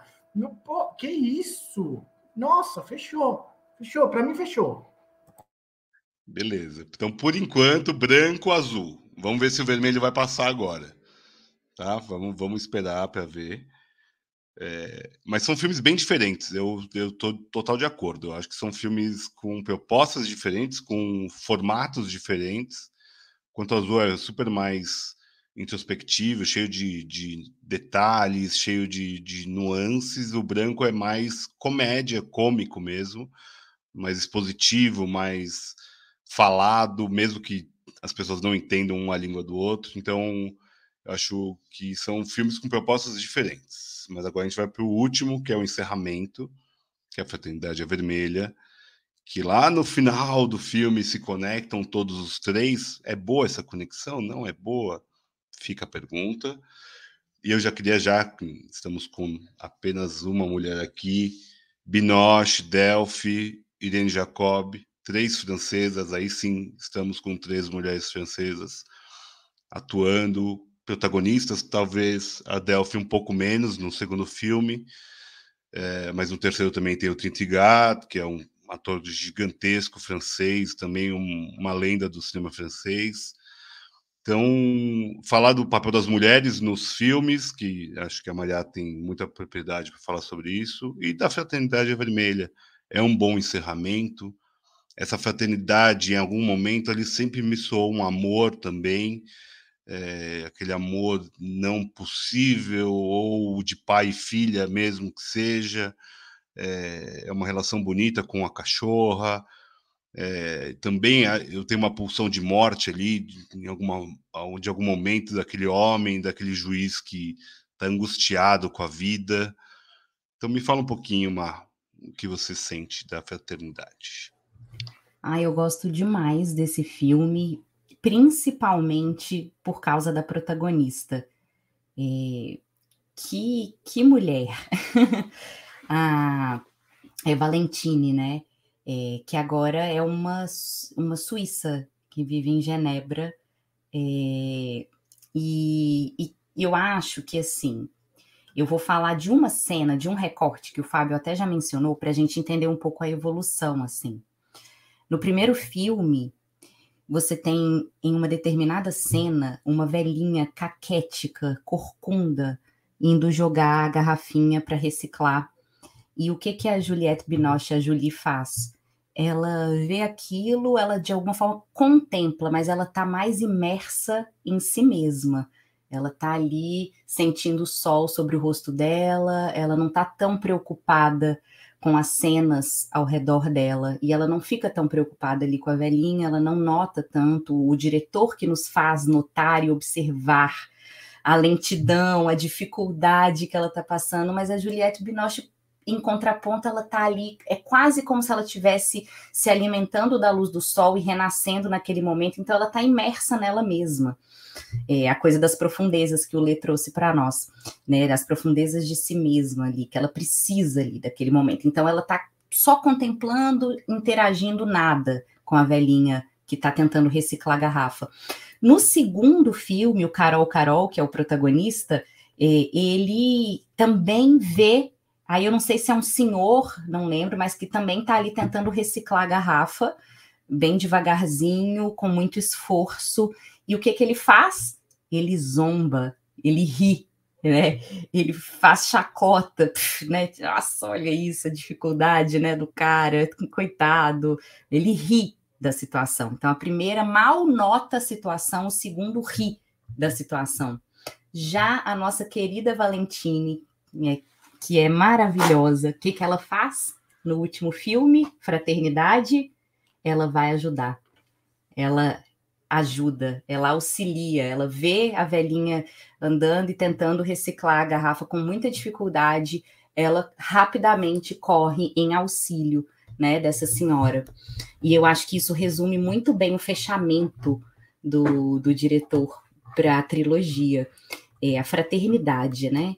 É, então, assim, a liberdade não existe no isolamento, a gente falou sobre isso no azul. A igualdade, ela não pode existir sem a coexistência do outro, com o outro, com os outros, no plural. É, e aí vem, então, a fraternidade, que por a própria, o próprio conceito é essa ideia da conexão. E aí o vermelho, né? Esse calorzinho, é o calor humano, eu vejo muito isso, assim, é, é o calor, o calor do estar junto, do estar perto, é, do fazer vínculos, é, e esse filme, nesse sentido, traz o vermelho como eu entendo, assim, eu não sou muito boa nessas interpretações técnicas, eu fico sempre no plano da viagem filosófica, psicológica e tal, mas eu vejo muito vermelho ali como o calorzinho da fraternidade. E aí é, é, um filme que tem uma protagonista calorosa. A Valentina ela é calorosa, só que ela está numa relação abusiva, né? Numa relação que não é calorosa, ela está numa relação que só existe por telefone, e mesmo por telefone ele abusa dela, né? Ele tenta controlá-la, ele quer saber o passo a passo dela, o que, que ela estava fazendo, por que, que ela não atendeu o telefone, é, demorou, por que, que deu oito toques e ela não atendeu no terceiro e só no oitavo. É, o cara é um escroto, né? Enfim. é, e ela é uma pessoa incrível, assim, eu acho ela uma pessoa incrível, um ser humano lindo e que tá presa de alguma forma, ou está, não sei se ela tá presa, né? O cara tá longe, mas de alguma forma ela tá numa relação que é uma relação tóxica. E ela vai, a partir de um ato de bondade com uma cachorrinha, a Rita, ela vai ali mostrar para nós que a conexão humana é o que nos salva. E o que, o que o tempo inteiro, no Decálogo, isso também é muito, muito lindo de se ver. É, o ser humano, ele pode ser muito bonito, o ser humano tem um lado muito belo, não é só trágico, não é só mal, não é só sanguinário. É, você nunca vê um ser humano nos filmes dele, na série, que é completamente ruim, sabe? É, o que é completamente bom, é, todo mundo é humano, humano, no sentido mais pleno da palavra, assim. E, só que ela é uma humana muito linda, porque ela é muito boa, no, ela quer essa conexão, ela está atenta a essa conexão. E quando ela encontra esse juiz aposentado, é, ela traz para nós esse calorzinho, porque ele é um cara que desistiu da conexão humana também. Ele desistiu, porque ele teve um trauma é, de amor é, lá na juventude dele, a mulher trai ele, larga ele, depois morre. É, e aí ele decide que ele vai viver a vida sem conexão. Mas só que mesmo ele não querendo essa conexão, ele busca isso de uma forma muito é, é, neurótica, que é ouvindo as ligações telefônicas dos vizinhos dele. Né? Então ele fala: bom, a mulher me enganou, ninguém nunca mais vai me enganar. Eu vou ficar aqui sendo o senhor da verdade dessas relações humanas. Eu vou ouvir tudo o que está acontecendo e eu vou saber de fato, objetivamente. Só que ele consegue essa objetividade, mas ele vive sozinho, completamente sozinho. Ele é, cria essa armadura, né, esse escudo para tentar livrá-lo do sofrimento, só que ele vive nessa aridez é, nesse frio que é a solidão da desconexão humana. E quando a Valentine bate na porta da casa dele com a cadela, que, que é a Rita, a cadela dele, né, a cachorra dele, é, atropelada, e ela leva, olha, o que, que você quer que eu faça? Você quer que eu fique com ela, leve no veterinário? Você quer ficar com ela? Ela ali começa a reacender essa possibilidade de conexão humana desse, desse senhor, que é um juiz aposentado, um stalker, né? E ela, por meio dessa bondade dela, dessa abertura dela, uma escuta, ela escuta ele de uma forma tão tão autêntica, né? Isso vai quebrando esse escudo, ele vai quebrando esse gelo, né? E o vermelho vai se impondo. É, e o filme é muito legal porque paralelamente o vizinho da Valentine ele ele vai tendo uma trama que, que nunca se conecta diretamente a dela, mas a gente vai percebendo que é uma trama muito parecida com a do juiz aposentado, né? É, é um cara que também acabou de passar no concurso para ser juiz, que também está descobrindo um novo amor e esse amor está traindo ele também, né? É, e a gente vai vendo essa história paralela acontecendo e, pô, esse cara tem tudo para se tornar esse solitário, esse desconectado, assim como esse juiz aposentado. A não ser que apareça uma Valentine em algum momento na vida dele, assim, né?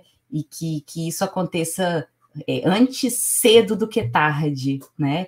E o filme vai construindo esse encontro, é, esse encontro, essa, é, essa trama, né? Que, que em algum momento, a partir de uma tragédia, que é o naufrágio da barca que, que a Valentine está e que esse vizinho dela está também, a gente percebe ali que pode ser que o destino dele seja diferente, porque ele se encontrou com alguém é, que está exalando esse calor, né? Essa abertura, essa conexão.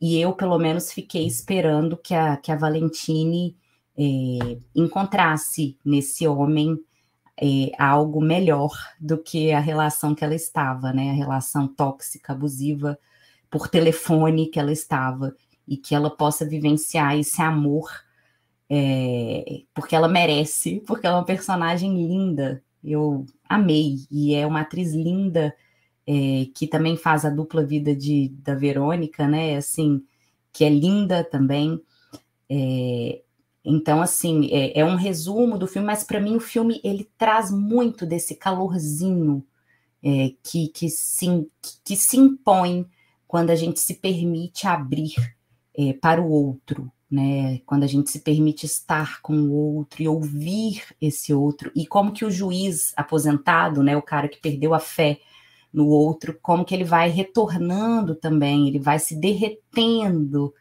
é, é, na presença da Valentine. Né? É muito bonito. Esse filme é lindo também, lindo. É, amei. E aí, Fernando? E aí, Fernando? Já, já mudou a sua ordem ou não? não eu quero ouvir. Estou aqui ainda na metade do caminho, mas eu queria ouvir mais. Eu queria ouvir mais. Talvez tenha que fazer algumas mudanças na minha lista aí até o final do, do episódio, tá? Fabinho, Fala manda você. bala. Depois eu quero ouvir o Lei, depois você, Vi. É, eu acho que dos três filmes, esse aqui talvez me pegue muito pelo roteiro. Eu acho que o roteiro desse filme aqui é sensacional. De todos são, mas esse aqui pega muito. Na minha visão, claramente a gente tem um retorno da vida do juiz aposentado para o juiz recém-possado. Ele na minha visão, se não houver uma Valentine na vida dele, ele com certeza se tornará aquele velho rancoroso que só sabe bisbilhotar a vida alheia. E o vermelho, ele para mim é muito parecido com o Decálogo 2. Eu não cheguei nem a conversar com a Maria sobre isso, mas lá no Decálogo 2, falando aqui só um, uma abertura, não vou entrar em spoiler do episódio. Exclusivo, gente, exclusivo aqui para Obsessões, nem a Maria sabia. Puro! É... Puro no Obsessões. Puro! O mandamento do episódio é não dizer o nome de Deus em vão, né? E lá tem um, tem um médico que ele é interpolado para, em tese, fazer o papel de Deus, né? E a gente já sabe que culturalmente o médico tem esse poder assim como talvez o juiz tenha. Então, dentro do episódio, existe um conflito interno desse magistrado que ele, ele até verbaliza isso, né? Que em determinado momento eu julguei um cara que era inocente. Então, ele meio que se coloca no papel de Deus. Porque quem somos nós para julgar alguém? Seja do que for, né? Com certeza, juiz é uma profissão que eu nunca teria. Porque eu, como humano, eu não consigo me colocar no papel de julgador de nada e de ninguém. Então, o, o vermelho me remete muito ao episódio 2 do Decálogo. É, e eu acho que fecha bem, talvez, como o Vitor provocou, eu não sei se é a melhor forma de fechar, mas é uma forma coesa. E eu acho que falta um pouco é, nessas trilogias que são montadas assim, que não nascem para ser igual essa que é. E eu acho que se eu fosse o Fernando, eu veria os três na mesma tela, abriria três telas assim para ver ao mesmo tempo, porque não dá, cara, não dá. tudo. Você vai entrar em conflito interno aqui para você escolher qual que você prefere. Eu não ouvi, diz aí. Vai fazer tipo Vortex, são dois filmes num só, Fê? Vão ser três, imagina que loucura que ia ser. Acho que não ia dar certo, não, amigo. Vê, vê, eu vejo na sequência, pô. O cara fez daquele jeito, vê daquele jeito. Vamos respeitar o carinha, né? Ele fez azul, branco, vermelho, as cores da bandeira na sequência. Pode respeitar, não tem problema nenhum. É, eu, eu, eu gosto. Putz, vocês falam, eu gosto mais do filme. É muito bom isso, né? Eu também acho que hoje eu vou sair com os três no top 1 e foda-se, não vai ter escolha. É, mas eu gostei muito do, do que a Mai e o Fábio falaram, porque eu sempre. Eu já vi essa trilogia também algumas vezes já. Esse final sempre me pareceu muito forçado, sabe? A lógica de colocar todo mundo dentro da mesma balsa tal. É, spoiler para quem não viu, dane-se, mas tudo bem. É, faz parte, né? O filme já tem vinte e tantos anos, você já devia ter visto já. É...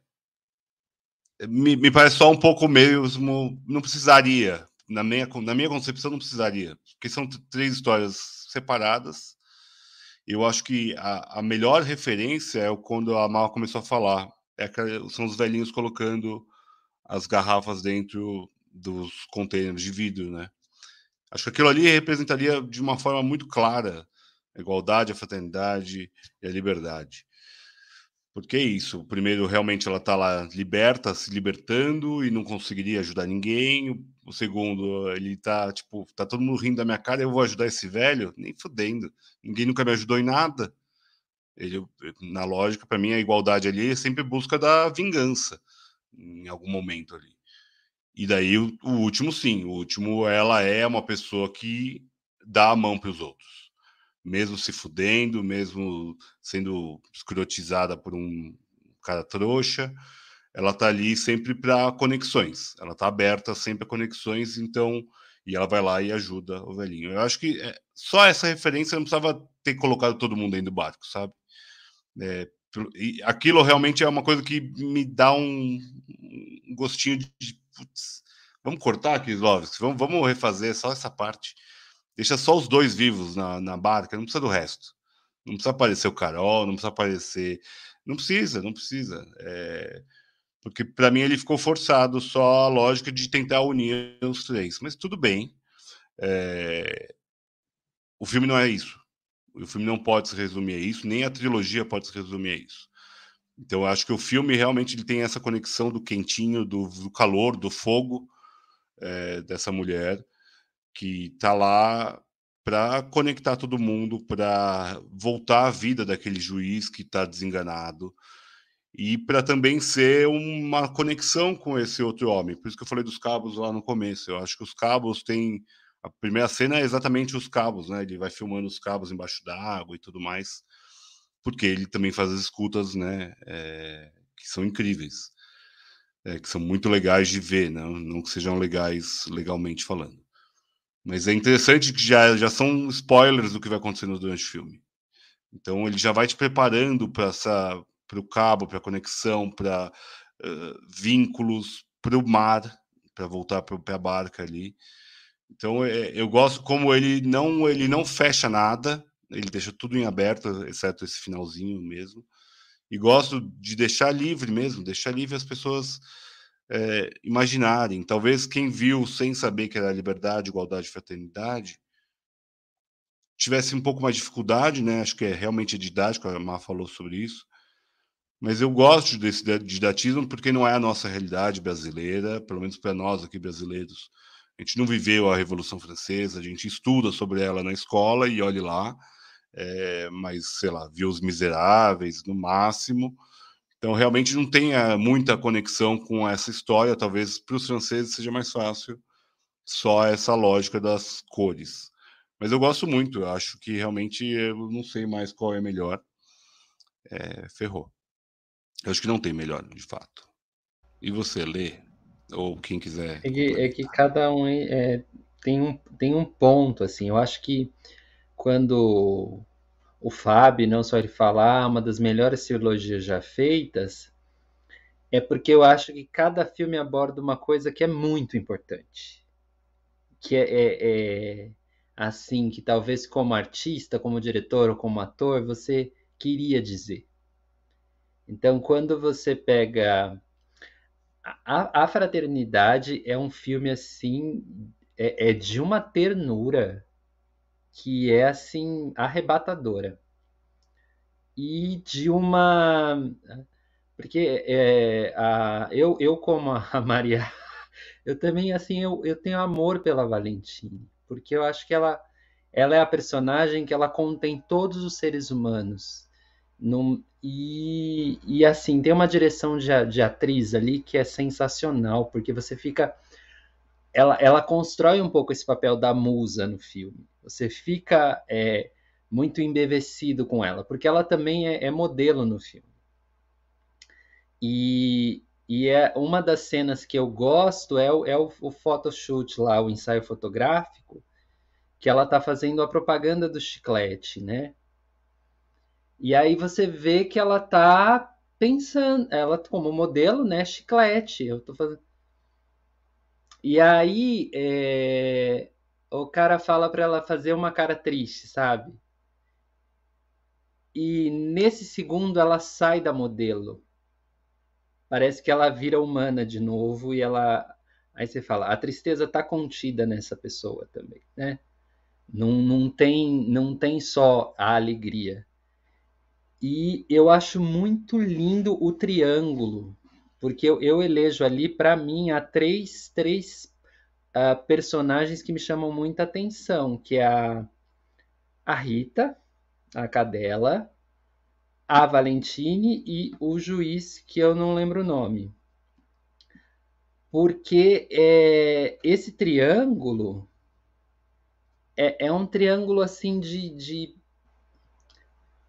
São complementares, né? Você quer, você quer girar por esse triângulo o tempo todo. Porque tem outro encontro no filme que também. Eu acho que os encontros. Encontro em Kieslowski é uma coisa, acho que importante porque eles são inusitados. Você não sabe que no seu dia você vai, você vai, ah, a gente vai fazer o, o podcast aqui às 10. Então eu sabe, sei que eu vou encontrar a Maria, vou encontrar o Fábio, porque a gente combinou. Não, você atropela uma cachorra na rua. E assim, é, encontro com animal é uma coisa assim que é, é, é forte, assim, né? Você fala, nossa, e agora eu sou responsável por ela, né? Eu, eu eu tenho que cuidar.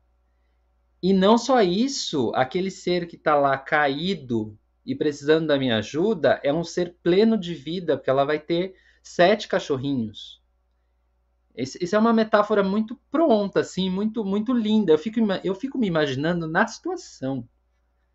Primeiro atropelando um cachorro, que eu, eu não sei nem se eu, se eu. Nossa, eu ficaria assim, realmente desestabilizado. Mas eu, eu gostaria de ter um impulso de, de uma frieza de socorrer e poder dar o melhor para aquele, aquele bicho. E se eu chegasse na veterinária e soubesse que a, que a cachorra estava grávida, eu acho que eu ia, sei lá, eu ia tirar daquilo sentido para a vida. Sabe?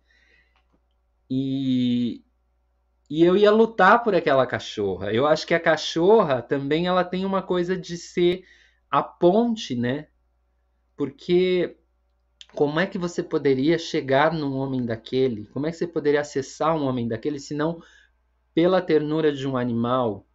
Não, é, porque os animais, é, para mim, né?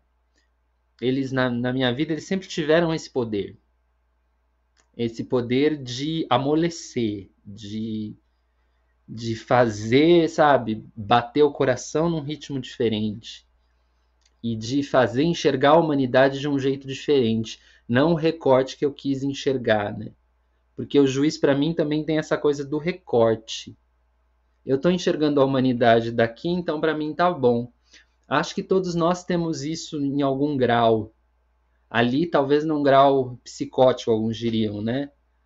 Porque para mim tá bom ficar aqui nessa casa, ele não acende a luz, é, é escuro, né, onde ele está sempre assim, e escondido, né, escondido, oculto, uh, fazendo os meus juízos sobre essa parte da humanidade que me interessa ouvir, né, que me interessa acessar do jeito que eu quero acessar.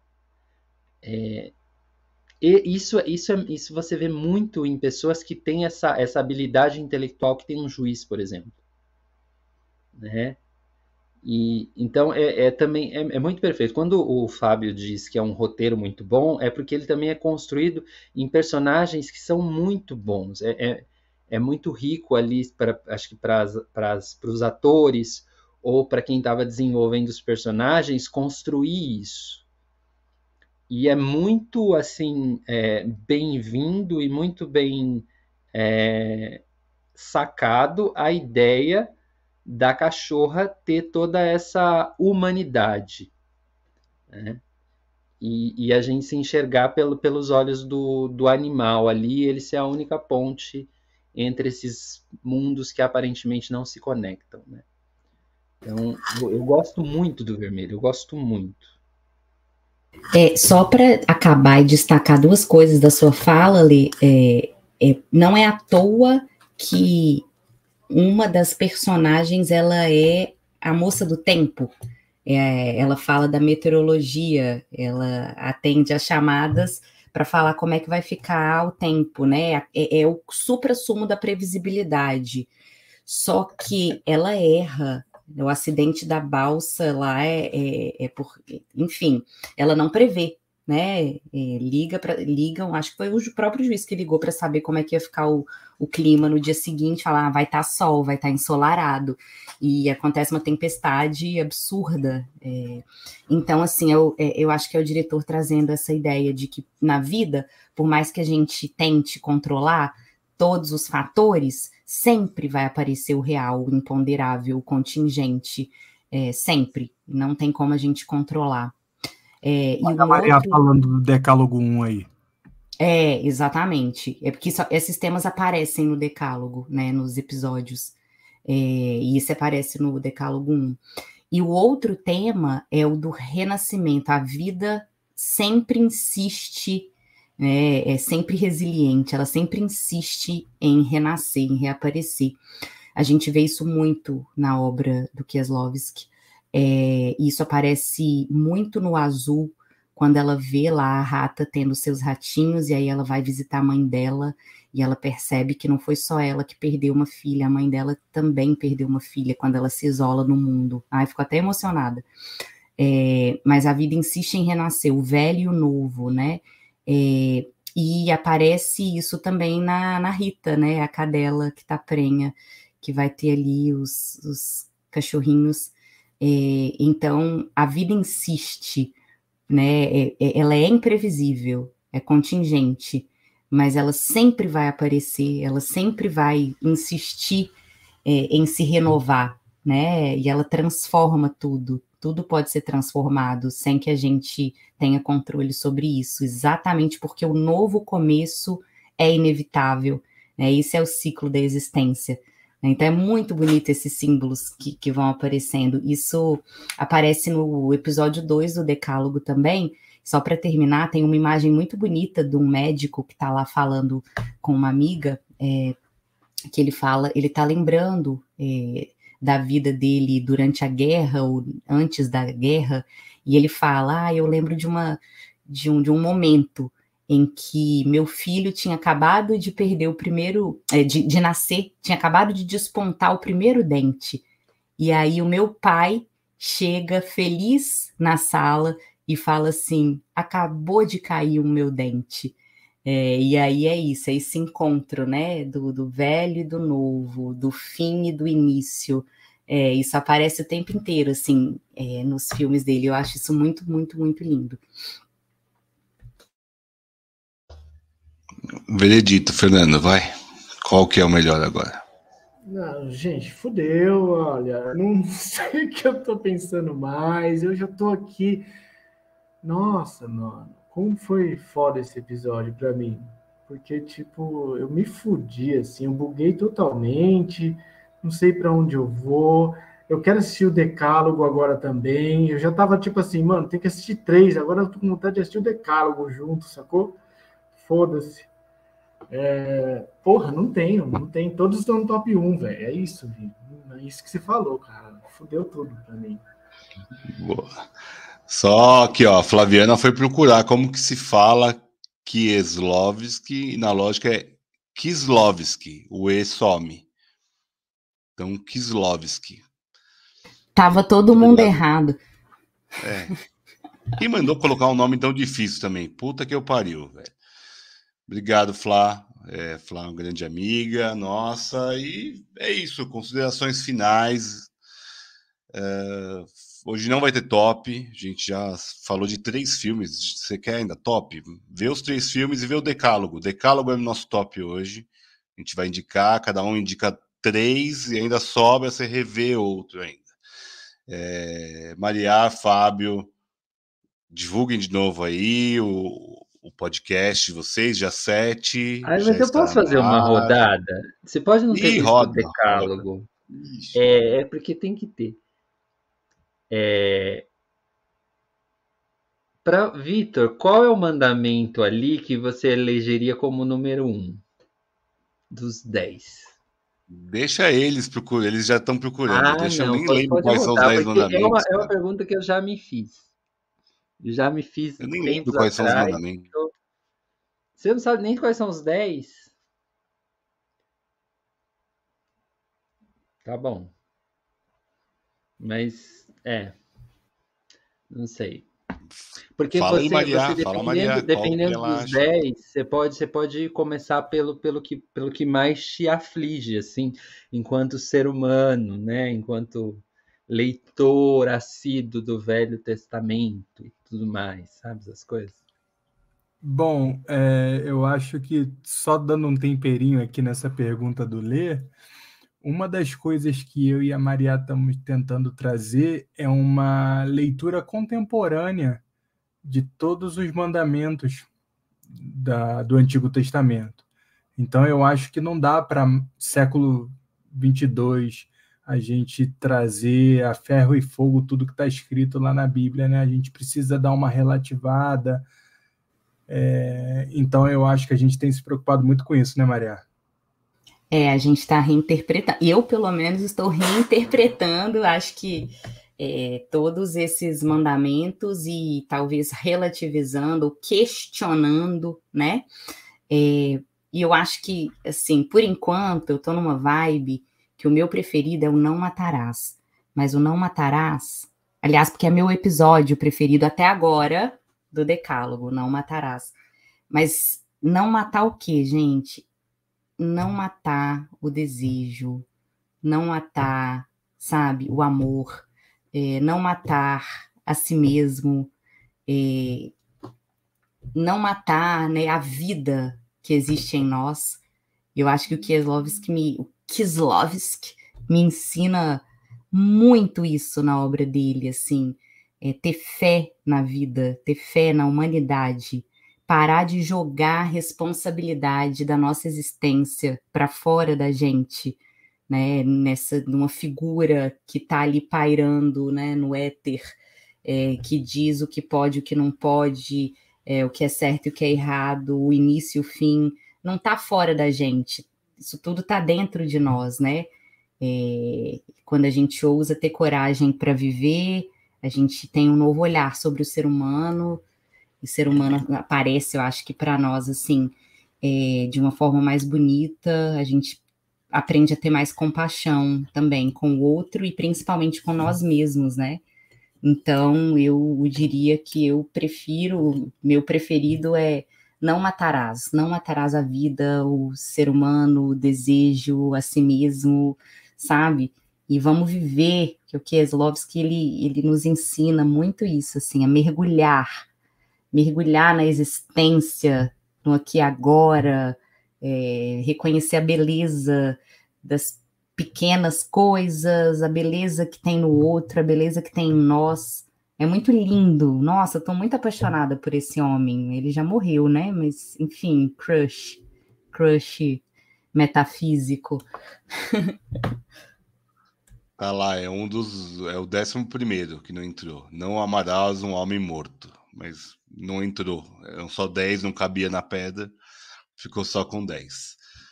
Fabinho, qual que é o seu predileto? Não pode, não pode repetir. Pronto, vamos, vamos, vamos fazer isso aí, sem repetir. São 10, estamos em 5. Então, o... eu fico.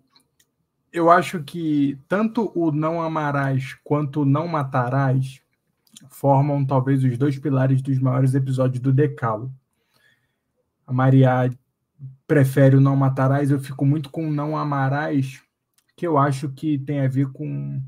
Eu não sei nem qual que é o mandamento que. É o não pecar contra a castidade. Exatamente, não pecar contra a castidade. E aí, num sentido mais amplo, né, o que, que seria uma castidade? É, o que, que é ser casto? É você respeitar ao quê? É você se privar da sua vontade?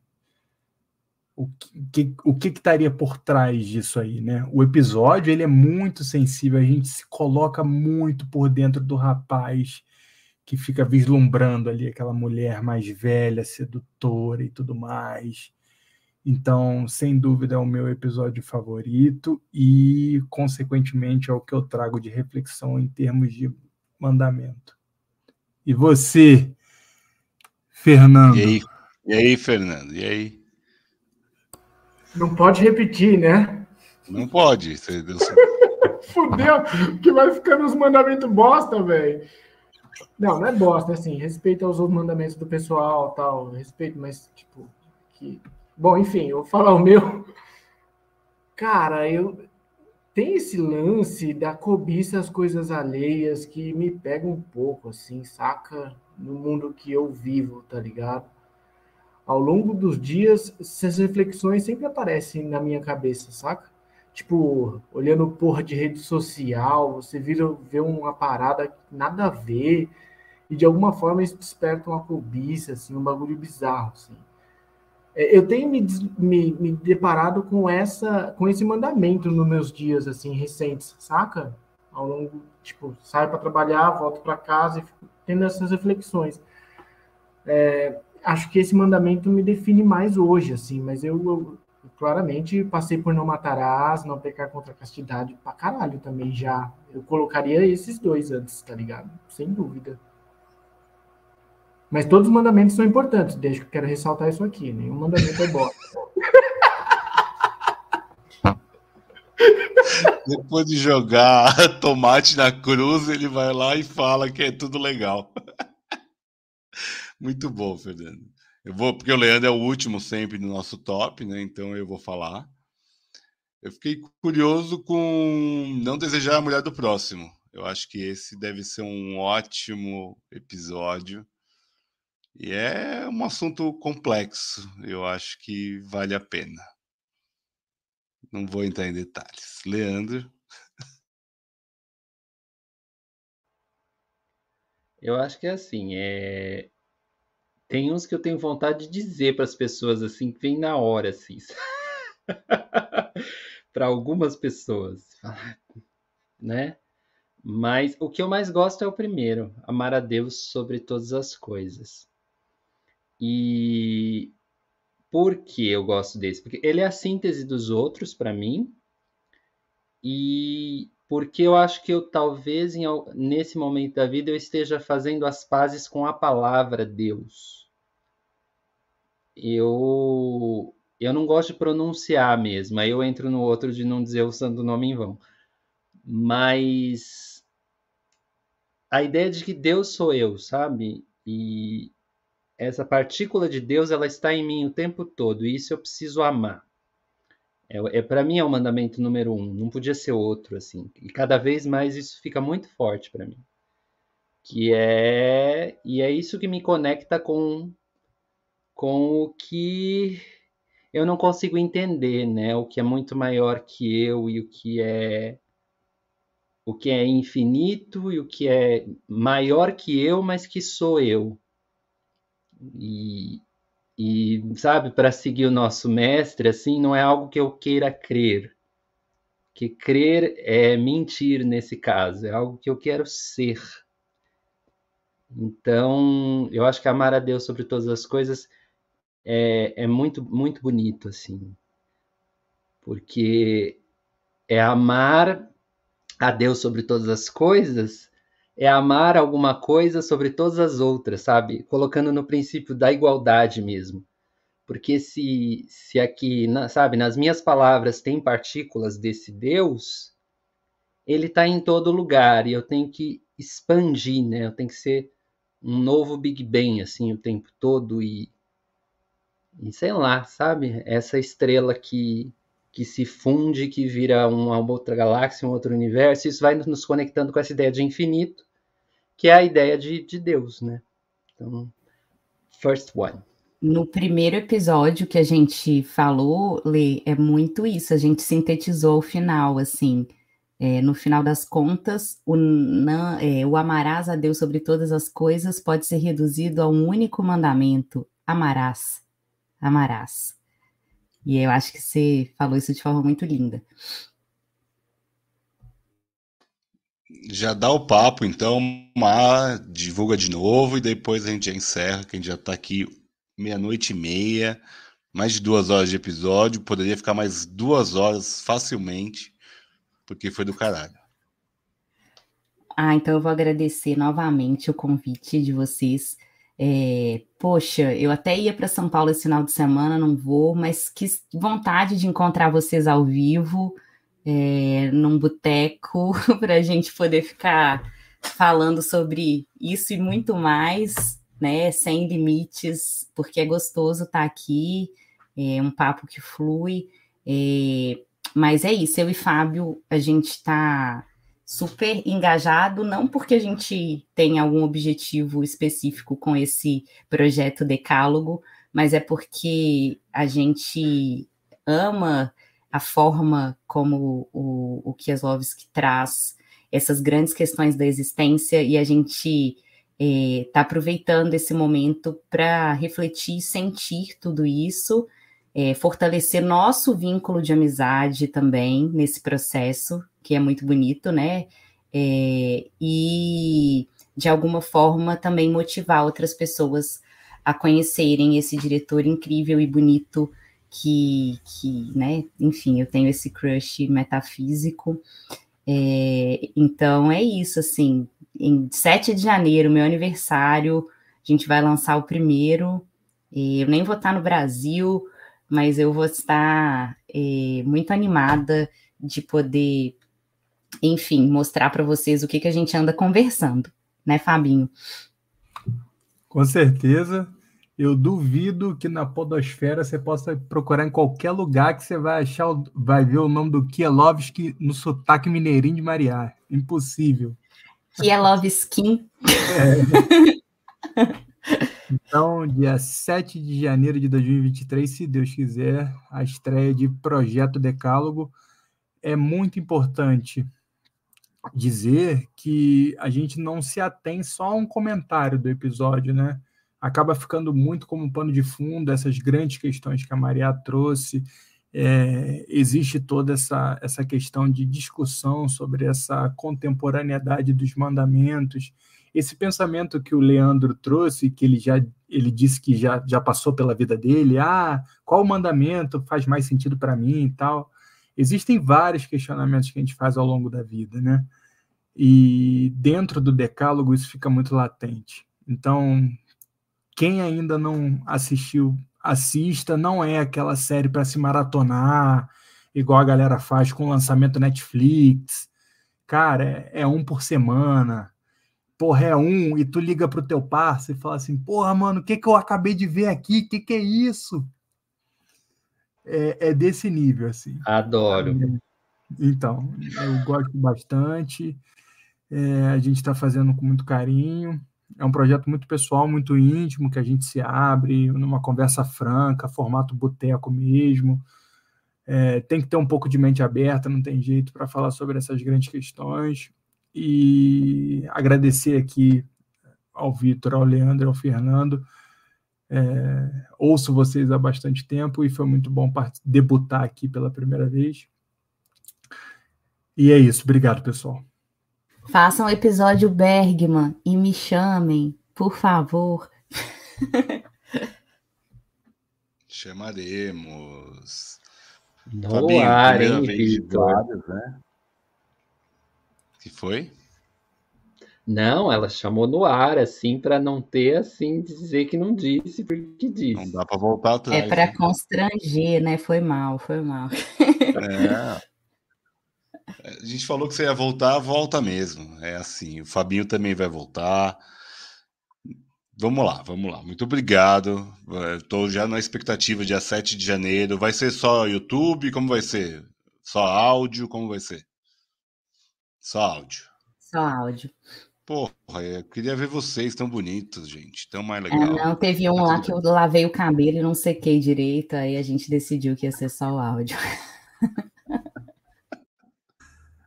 Os horários de gravação variam bastante. Ah, tá. Ia ser o décimo segundo mandamento. Não lavarás o cabelo para gravação. Ia ser um ótimo mandamento.